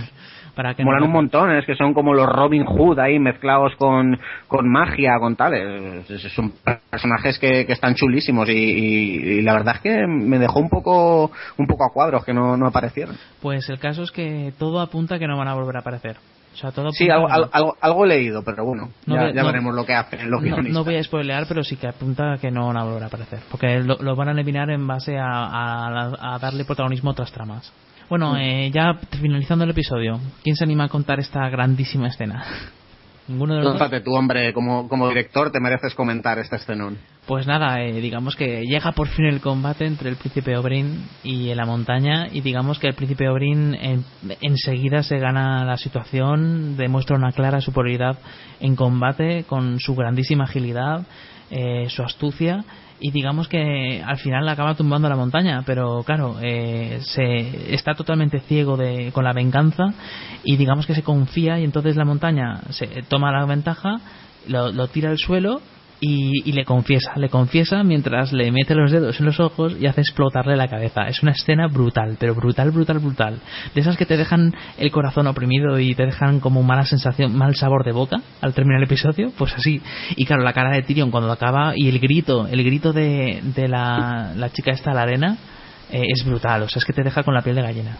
Sí, bueno, a ver, aquí eh, es un buen momento, quizás el momento ideal para decir lo buen personaje que ha sido Oberyn Martell hasta este momento mm, de la serie. A mí me parece que, que es una gran pérdida que, bueno, eh, estaba nació para llegar a este momento. O sea, ya sabíamos que iba a llegar a este momento y, que lo íbamos a ver sufrir y, tener este destino. Pero que de- no deja de ser eso, no deja de ser una lástima porque Pedro Pascal había sabido moldear un personaje realmente carismático. Y no había sido un personaje que tuviese eh, una gran actividad sino que se nos yo creo que se nos había ganado como fans suyos eh, a fuerza de unos de una gran presencia de unos diálogos todos imprescindibles. Cada vez que este hombre salía lo, lo que aportaba eran momentos geniales que, dejaban a cuadros eh, a todos. O sea este ha sido un personaje que a lo largo de la temporada ha conseguido callar a todos los Lannister que se han puesto delante de él, que, que ha tenido siempre la última palabra mm, ante, bueno, hasta, yo que sé, el propio Tywin, eh, con Cersei, vamos, etcétera, etcétera, ¿no? Y aparte es eso, ¿no? Que, que no es, mm, muere y nos da lástima sin ser el típico héroe al uso, porque el tío es un putero, es un degenerado, mm, confiesa que se emborracha o como mínimo eh, abusa del alcohol antes de todas sus batallas. Eh, No, no es un tío con el que uno se pueda identificar positivamente, pero sin embargo el personaje tiene tanto carisma y, y es tan deslumbrante que, que, vamos, eh, eso lo que hace es convertirlo en un ser más real, ¿no? Y cuando llega el momento en que la montaña pues se lo carga, la verdad es que tienes la sensación de, de aquí de, que se pierde algo muy bueno, ¿no? Yo creo que mm, ahora me diréis vosotros lo que pensáis, pero ha sido un acierto rotundo y todo un logro en lo poco que, que en el poco espacio que ha tenido este personaje para desarrollarse, mm, la manera en que ha conseguido hacerse con, con eso, con la gracia de, de gran parte del público, ¿verdad? Sí, la verdad es que pa para mí Oberyn Martel, ya lo he dicho varias veces eh, a lo largo del programa, para mí ha sido el, el, gran personaje de la temporada, ya tanto en presencia como con la buena interpretación de Pedro Pascal. Y, y bueno, a, lo largo de la temporada pues se cuenta, lo, lo, comenta él que, que estuvo viviendo en la Bahía de los Esclavos, que ha viajado por allí, que ha a luchar a los Inmaculados y nos da a entender pues que gracias a estos viajes pues ha aprendido a luchar y, o a mejorar su técnica y a ser el, el gran guerrero que es, aunque si mal no recuerdo en los libros eh, comenta que, que, estuvo con los segundos hijos o con los o con los cuervos, esto, no me acuerdo cómo se llamaba la otra compañía de mercenarios. Pero vamos, que sí, que da a entender que ha viajado mucho, que ha aprendido diferentes estilos de lucha y tal, y que, y que es un crack y en el combate pues pues vemos una coreografía la verdad es que espectacular con el uso de la lanza. Vemos ahí cómo hace los amagos los esquivos cómo, cómo se desliza hacia atrás evitando los espadazos de, de, la montaña. Y, y, durante todo el combate repitiendo con esa intensidad lo de tú mataste a Alia Martel repite su nombre tú la violaste tú mataste a sus hijos todo el combate diciendo esto hasta que llega al, al aciago final que nos dejó a todos eh, un sabor de boca malísimo. Yo es una escena que me tuve que poner una y otra vez como si fuera a cambiar el final en alguna de las repeticiones. Me pasó casi lo mismo con la, la escena de la temporada anterior cuando le cortan la mano a, a Jamie Lannister que yo todavía no había leído el libro y no me lo esperaba. Y cuando lo vi yo, no puede ser, no puede ser, repitiendo la escena. y, y, la verdad es que un final de capítulo espectacular. Esto, esto es uno de los ejemplos que ha mejorado el libro, porque en los libros no es tan espectacular como se pinta aquí. Ni tampoco te gana tanto el, cariño Oberyn Martel con, con lo que se gana en el libro, por lo que se gana en la serie se gana muchísimo más. Bueno, y ya pasamos al, capítulo número 9 eh, de Watches on the World. Este capítulo es el capítulo número 9 de cada temporada, en el cual hay una, es todo el capítulo de una batalla. Todo el capítulo de una batalla. Ya lo vimos en las anteriores temporadas y en esta ocasión es la, la batalla en el muro los, los salvajes arrasando en el muro, arrasando el castillo Castle Black, eh, ¿cómo se llama? Castillo, castillo, Negro. Castillo Negro. Y en el caso es que ahí luchan y Gret está atacándoles mientras que Jon Snow está intentando, pues digamos que defender lo que puede y nada, pues es todo el capítulo de batalla. Incluso aparecen varios eh, gigantes. Eh, yo creo que está muy bien hecha lo que es la batalla en sí. Están muy bien hechos las diferentes actuaciones de cada personaje. El miedo en algunos, la valentía en otros, la lealtad. En, por ejemplo, en ese, ese compañero que baja abajo para intentar como pueda detener al gigante digamos que, que me parece que es brutal es que es una escena que me encanta una batalla que me encanta una, batalla que además acaba con un, sentimiento un poco de dulce porque aunque sean consiguen ganar lo que es la justo la batalla pero la guerra saben que la van a perder sí o sí tarde o temprano. Sí, bueno, es un completo ejercicio de cómo se puede hacer eh, con el presupuesto de la televisión, cómo se puede llevar a cabo una, una escena que desde luego está a un nivel superior. O sea, de cine mm, hay muchas películas que no saben representar bien una batalla a gran escala como esta serie. Y eso desde luego es algo muy ensalzable. Tiene, bueno, un poco quizás también a veces tirando de algunos tópicos en que no te acabas de creer. Por ejemplo, que Samuel sea tan heroico y un tío tan cagón como él eh, se meta ahí en el fragor de la batalla y empiece a enardecer a unos que si tú tienes que luchar y otro.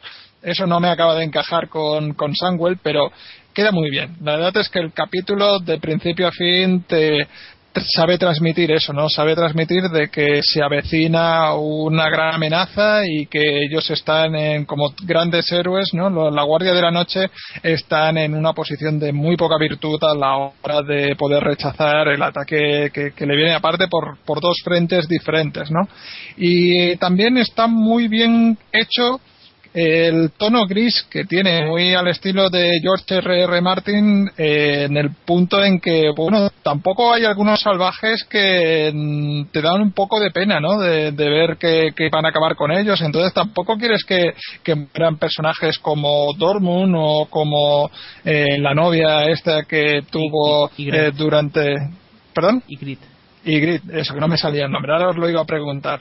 Pues eh, tampoco quieres que, tengan el destino que tienen Dortmund o Ygritte, ¿no? Por, eh, por, el otro bando y eso está muy bien representado, pienso yo. Aunque eh, uno de los ejemplos que decía yo al empezar la temporada de pistas y de que todo estaba muy bien hilado es el hecho de que el personaje, el niño, el arquero, el que está simplemente encargándose del ascensor, en la primera temporada, o sea, la primera, en el primer capítulo, hay un momentito en que dice que él sabe luchar porque era el mejor arquero de su pueblo. Y mira cómo nos lo demuestra aquí ya prácticamente en los albores del final de la temporada. Sí, sí, sí, está todo lleno de detallitos que luego aprovechan, desde luego. En fin, un capítulo de estos que pasan a la memoria. Un capítulo de una batalla total y que encima eh, tiene su final en el principio del siguiente y último episodio de la temporada. En el cual John, pues digamos que va a, al principio, ah, digo al final del noveno, va, dice, decide que va a ir a hablar con Mans y con esa excusa matarlo. Y al principio del siguiente episodio de The Children, ahí vemos como Jon Snow pues intenta, eh, pues habla con Mans Rider y justo cuando parece ser que está mm, decidiendo saber si lo mata o no lo mata, de repente sus negociaciones se interrumpen, se, se interrumpen y aparece Stannis Baratheon con todo su, arma- su ejército pagado con el banco de hierro. Y bueno eso yo creo que también es una de las sorpresas de la, de la, tem- de la serie no porque quién se iba a imaginar que Stannis Baratheon aparezca en el norte o sea es justo el el lugar en el que menos te lo podías esperar. Luego también, Mm, yo- también. Sí, si Sí, me permites, pero- Jaime. Sí, sí, quería sí, sí. hacerle quería hacerle un pequeño reproche a la serie en este momento porque venimos de una batalla espectacular de se nos habían mostrado gigantes mamuts etcétera etcétera y un poco como que luego eh, resuelven el- la forma en la que queda vencido el rey más allá del muro no sé un pim pam pum no Sí, quizás sí, sí, eh, veniendo de eso, no sé, eh, vale que por lo que recuerdo en las novelas tampoco es que vaya mucho más allá, ¿no? Pero yo qué sé, quizás te, te deja una sensación de, de como haber visto algo muy grandioso en el capítulo anterior y aquí se ventilan a un ejército tan grande de una manera pues un poco accesoria, ¿no? Como tiene que ser así y esto es un, prácticamente es un Deus ex máquina y a correr. Totalmente de acuerdo. En eso tienes razón. A mí también me, me chirrió un poco, un poco bastante, la verdad, porque es que de repente aparecen un montón de caballos,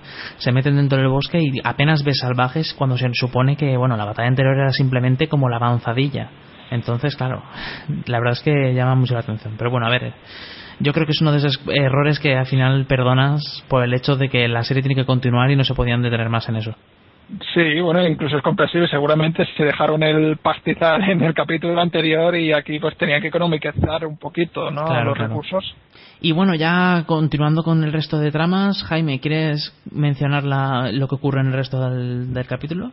Sí, bueno, primero decir, y eso, estoy de acuerdo con vosotros en Ah, que, sí, sí. en que, eh, en que pues, bueno, el ejército de 100.000 salvajes que parece que, que van a arrasar por todo por donde pasen, que al final por insistencia van a acabar subiendo al muro y de repente llega ahí Stannis, eh, se los carga a todos o, a los suficientes como para que Mans Rider se rinda y, y se acabó lo que se daba con los salvajes. La verdad es que sorprendió bastante en ese sentido. Luego pues teníamos ahí las escenas de desembarco del rey donde donde Tywin tiene una discusión con, con Cersei que le insiste en que oye que, que no me he olvidado mis planes para contigo y que, y que te tienes que casar con Sir Loras Tyrell y tener hijos y, y que Alto Jardín forme parte de la corona Lannister y tal. Ella negándose, entra en furia, eh, eh, vemos una, un momento ahí que nos dejó a todos, digo, digo, lo que ha dicho, que por fin le cuenta su relación con, con su hermano, ¿no? Eh, el incesto se lo cuenta, Tywin no, no quiere creérselo, está, está cegado por, por, por, vamos, que no, que no quiere creérselo. Vemos también ahí en, en la ciudad de Meereen como Daenerys pues cada vez está teniendo más problemas en, en, en domesticar a, a los dragones, ¿no? Eh, esto lo vamos viendo a lo largo de toda la temporada, pero aquí llega su punto álgido cuando llega un, uno de los que habían sido esclavos que ahora eran libres y llega a enseñarle el cadáver de, su niña de tres años calcinada por el dragón negro, creo, Drogon, si no me equivoco, que por lo visto, pues, eh, o sea, va a su puta bola totalmente, se ha escapado, dice que le vieron por el mar angosto volando, que no se sabe nada de él, y al final, pues, Daenerys decide a los otros dos dragones que no sabían, que por cierto, son mucho más pequeños que el negro, que me sorprendió la diferencia de tamaño, eh, decide pues encerrarlos en las mazmorras de Meirin, eh, eh, atarlos a una cadena tochísima y, y ese momento me recordó mucho, me vino a la mente la primera temporada, una escena en la que está Ned Stark hablando con, con Varys y está todo lleno de cadáveres de, de- vamos, de cráneos de dragón, parece que han estado ahí atados y tal, y, y, y al final te das cuenta, igual que te has ido dando cuenta a lo largo de la temporada, y se lo van comentando los consejeros a Daenerys de Khaleesi, es que son dragones, los dragones no se pueden domesticar, y salvo que los utilices para la guerra, mm, son un problema, y vemos aquí como realmente los dragones van a ser un problema. Luego también vemos una escena que, que, nos sorprendió a todos. A mí ya ni te cuento que, no he pasado el tercer libro, pero creo que a vosotros que habéis llegado hasta el quinto, pues esto os, sorprendió, ¿no? Que verán llegar a, este punto, ¿no? A su destino, que por fin encontrará al cuervo de tres ojos. Vemos cómo se sacan de la manga una muerte ahí que, que nadie se explica de momento. Eh, también vemos la, la escena que habéis comentado un poquito por encima, ¿no? Vemos como el combate entre Brienne de Tarth y Perro que, que, se, que se cruzan en, en su camino. Eh, vemos también como Jamie Lannister libera a Tyrion y, y, es que pasan un montón de cosas. Para mí es, yo no sé si decirte mi capítulo preferido de la serie, pero es que es como una, es como una película este capítulo. Es como una película. Además creo que dura 15 minutos más. Sí, sí, sí, es que es un, un, un, capítulo tremendo, pasan de todo. Y ya solo falta por contar lo de Tyrion, de que lo, Jaime lo, digamos que lo rescata, entonces eh, con la ayuda por supuesto de Varys, lo lleva a ver si lo puede sacar en un barco y tal, y de repente él dice, no, espera un momento, espera un momento, se va por, a su, por su cuenta, se encuentra a Sae en la, en la cama de su padre, de Tywin, se la carga. Aquí quiero haceros una pregunta. Sí eh, que he tenido esta discusión y como yo no he leído los libros del todo tampoco me ha quedado claro. ¿Vosotros aquí entendéis que Sae siempre ha estado con Tywin Lannister espiando a, a, Tyrion? No. ¿O que está con Tywin a raíz del despecho de Tyrion? Está con Tywin a raíz del despecho de Tyrion, está clarísimo. Yo creo que sí. No sé si Raúl está de acuerdo, pero yo, vamos, no lo dudo. Vale, vale. Es que a lo mejor en, en los libros queda más claro que en la serie, por eso os pregunto. Más bien al revés, en el libro es más ambiguo, no se detiene demasiado George R. R. Martin en este punto, te presenta el personaje ahí y no va mucho más allá, al menos yo que no soy de leerme 30 veces eh, cada capítulo, no lo entendí así. Da la impresión de que lo que sí que se nos intenta mostrar es el lado oculto del recto de, de Tywin Lannister, no tanto meterse con las prostitutas, de que su hijo se va de prostitutas, y sí que se nos insinúa que el tío tiene algo de putero. Eh, es eso, quizás eh, por norma general, eh, la HBO suele explicar eh, mejor las cosas difusas que, que, no el propio George R. R. Martin. Y aquí eh, sí que queda claro que estamos hablando de una persona que ha sido despechada y que entonces eh, quiere hacer daño por amor. En el libro no me dio esa sensación, que casi como que quedó un poco más como una prostituta de oficio que cambiaba de cambiaba de lado al igual que cambian de manos las monedas, ¿no? O, sí, o la sí, persona sí. que procede el dinero. Yo lo entendí un poco más así. Totalmente de acuerdo, aunque la misma actriz ha, ha apoyado más la otra la versión de que Sae lo hace por despecho. Pero sí que es cierto que en el libro lo, lo, George R. Martin lo trata como que es una puta y punto. Se ha ido con otra, vale. con otra persona que y... le puede pagar y ya está igual es que le he dado yo demasiadas vueltas. Y bueno, y luego después de matarla va por su padre, se lo encuentra en el baño y aquí digamos que tiene un cambio con respecto al libro porque en el libro le dispara, digamos que las partes le disparan lo que es el culo y digamos que ahí donde él, él suelta y de hecho luego se enorgullecerá de decir que los Lannister no cagan oro porque al matarlo digamos que tiene ahí una diarrea tremenda y todo eso y sin embargo lo que es en, en la serie claro eso es, es, demasiado soez entonces lo que hace es dispararle con su con su bueno es un arco es como se llama es un una ballesta. Una ballesta. Le dispara con una, una ballesta, ballesta y ya está. De esta grandota de asedio. Exacto. Entonces lo, lo, le dispara, lo mata y se escapa. Y ahí hay una escena que me hace mucha gracia del Varys, que se supone que lo, lo pone dentro de un tonel y se va a ir, pero de repente suenan las campanas y dice, hostia puta la que ha armado este tío. Y dice, bueno, mejor me voy porque como me quede me van sí, a pillar. Pues, y entonces el tío va y se sienta con una cara de, de circunstancias que es que me, me partí el culo. Sí, aquí otro adiós más que tenemos que hacer en la serie y este va a costar. ¿eh? Para mí la marcha de Tywin Lannister va a ser dura. ¿eh? Sí, sí, eh, sí así como ya costó, por ejemplo, la de Ned Stark, pero Ned Stark lo tuvimos en una temporada, a Charles Dance lo hemos tenido aquí ya a lo largo de tres temporadas, dos como mínimo. Ahora no recuerdo exactamente la cantidad, y es un actorazo y entonces eh, se va a notar, no va a ser difícil encontrarle un sustituto y más por el desarrollo que tiene la trama para los siguientes libros, que no vemos que haya un personaje que, que cumpla tan bien como, al menos en mi opinión, como ha estado cumpliendo Tywin Lannister. Pero bueno, a ver lo que se sacan de la manga. Lo que sí que yo estoy de acuerdo y no es el primer lugar eh, eh, donde lo he escuchado, es que en este caso el Tywin Lannister de la serie es mejor de los libros.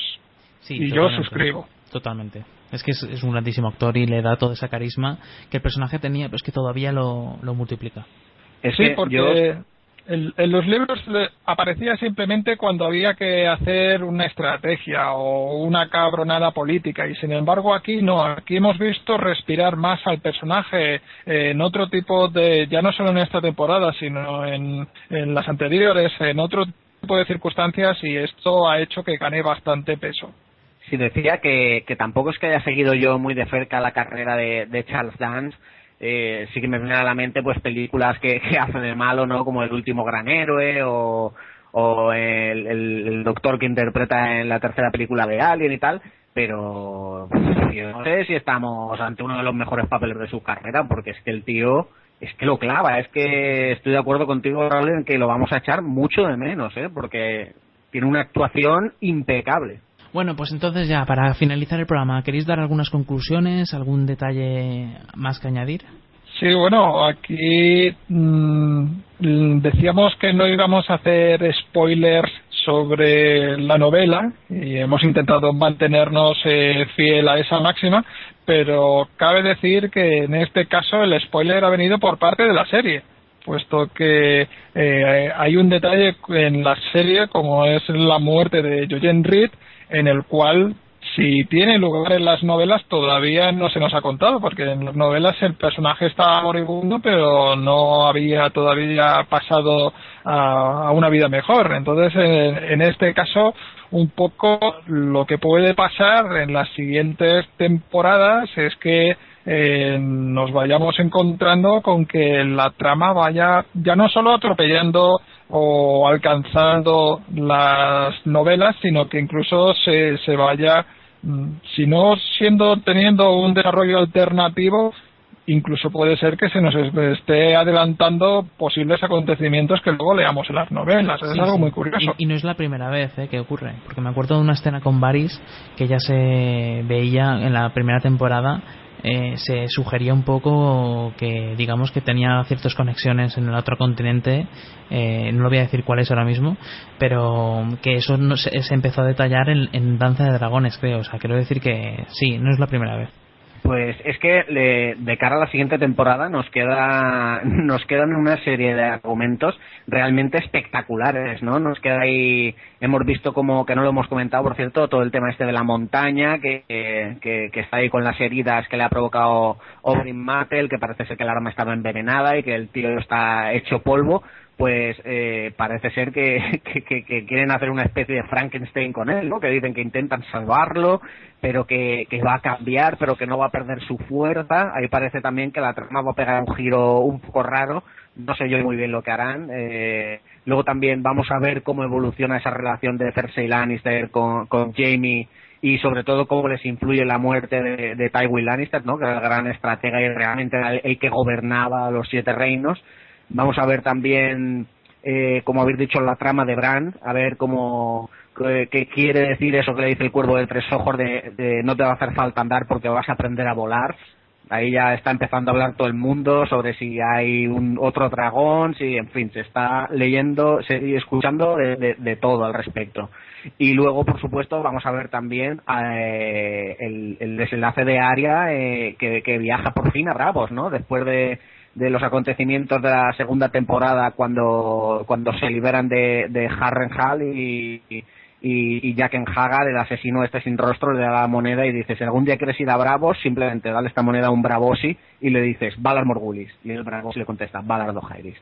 Era un momento que estamos esperando todos, o por lo menos yo, porque fue lo que más me gustó de la temporada 2 y, y estaba deseando este momento y además está filmado de una forma espectacular. Eh, con la canción esta de, de Children, que, que luego escucharemos, le da un, un, unos aires épicos de, al, al, final del capítulo que, que, es que me encantó. Eh. La canción es preciosa, eh, la cuarta temporada tiene una banda sonora espectacular y, y es que, vamos, me, me, me, me, sobran palabras para describir este episodio, pero bueno, hay que ir cortando ya y yo me quedo con todo eso que se queda abierto de cara a la quinta temporada. Pues sí, no lo podría haber dicho mejor. La verdad es que sí. Entonces, nada, nos quedamos con muchísimas ganas de Juego de Tronos de la siguiente temporada y nada, pues a esperar a que se emita, imagino que por marzo del año que viene. Y la espera va a ser dura, ¿no? ¿O qué? Va a ser dura. sí, va a ser dura porque yo por lo menos no tengo ninguna serie en la recámara que, que le haga sombra. Igual sí. aparece por ahí alguna novedad, pero, pero ya veremos. Sí, sí que se va a hacer dura, al menos para mí. No, a ver, yo creo que el mundo de las series está teniendo muy buenas alternativas. O sea, te está ofreciendo mmm, suficientes series para mantenerte entretenido. Lo que pasa es que aquí las expectativas eh, cada año se superan, entonces eh, de cara a la siguiente temporada, pues ahora vamos a ir todos frotándonos las manos. Sí, sí. Y sobre todo, sobre todo también eh, por el tema eso, de que a mí me da la impresión de que ha sido tan bueno el resultado que han sacado eh, la HBO, que han obtenido de esta serie, que raro será que la, se, la siguiente temporada no tengamos elementos parecidos a este, en el sentido de que vamos a tener bastantes muertes, eh, mucha acción. Esta temporada, si os fijáis, ha tenido más acción, muertes, acción y efectos, golpes de efecto. Y si es así, como mínimo lo que vamos a estar es muy entretenidos. Sí, yo, la, verdad, que también estoy deseando que se emita, aunque tengo un poco de miedo porque ya a partir de ahora se acaba lo bueno y empiezan los libros que son peores, bastante peores que los anteriores. Entonces eh, tengo curiosidad por saber cómo lo solventan en, en la televisión. Ya veremos. Bueno, pues nada, entonces nada, vamos por, por finalizado el programa, ¿no? Eh, os habéis quedado, os, os, habéis despachado a gusto, ¿no? Con Juego de Tronos. Os habéis, habéis analizado todo lo que queríais. y seguro que os habéis yo, quedado cortos. Yo, yo por lo menos sí. La verdad es que tenía ganas hablar, de hablar de esta cuarta temporada y de esta gran serie. Y qué mejor forma de hacerlo que con vosotros dos, la verdad. Pues nada, muchas gracias por volver aquí en Hello Freaky Podcast, porque la verdad es que es un placer contar con vosotros y, y espero que lo hayáis pasado también como yo. Hombre, eso por supuesto. Desde luego que yo también tenía muchas ganas de poder comentar así en plan tertulia de amigos eh, los momentos grandes que ha tenido esta temporada. Hombre, ha sido un gustazo, ¿no? Que, que bueno, le vamos a tener que restar algunas orillas al sueño, pero vamos, eh, se hace con el mayor de los placeres. Muy bien.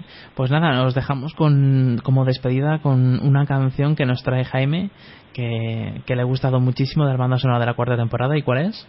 The Children, eh, el último corte de, del disco de la banda sonora de la cuarta temporada y con el que eh, y el tema con el que cierra el último episodio. Pues nada, disfrutarlo y no os olvidéis de escucharnos semana tras semana, de escucharlos en tres programas si no los habéis escuchado ya. Y nada, pues nos escuchamos en el domingo que viene. Muchísimas gracias por estar ahí con nosotros y, y esperamos vuestros comentarios y vuestras opiniones. Venga, un saludo. Un abrazo. Un saludo, compañeros.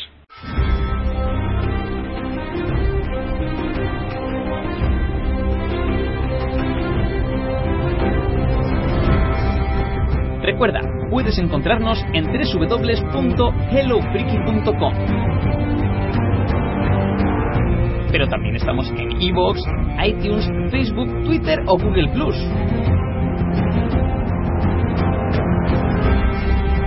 Esperamos tus me gusta y comentarios. ¡Anímate!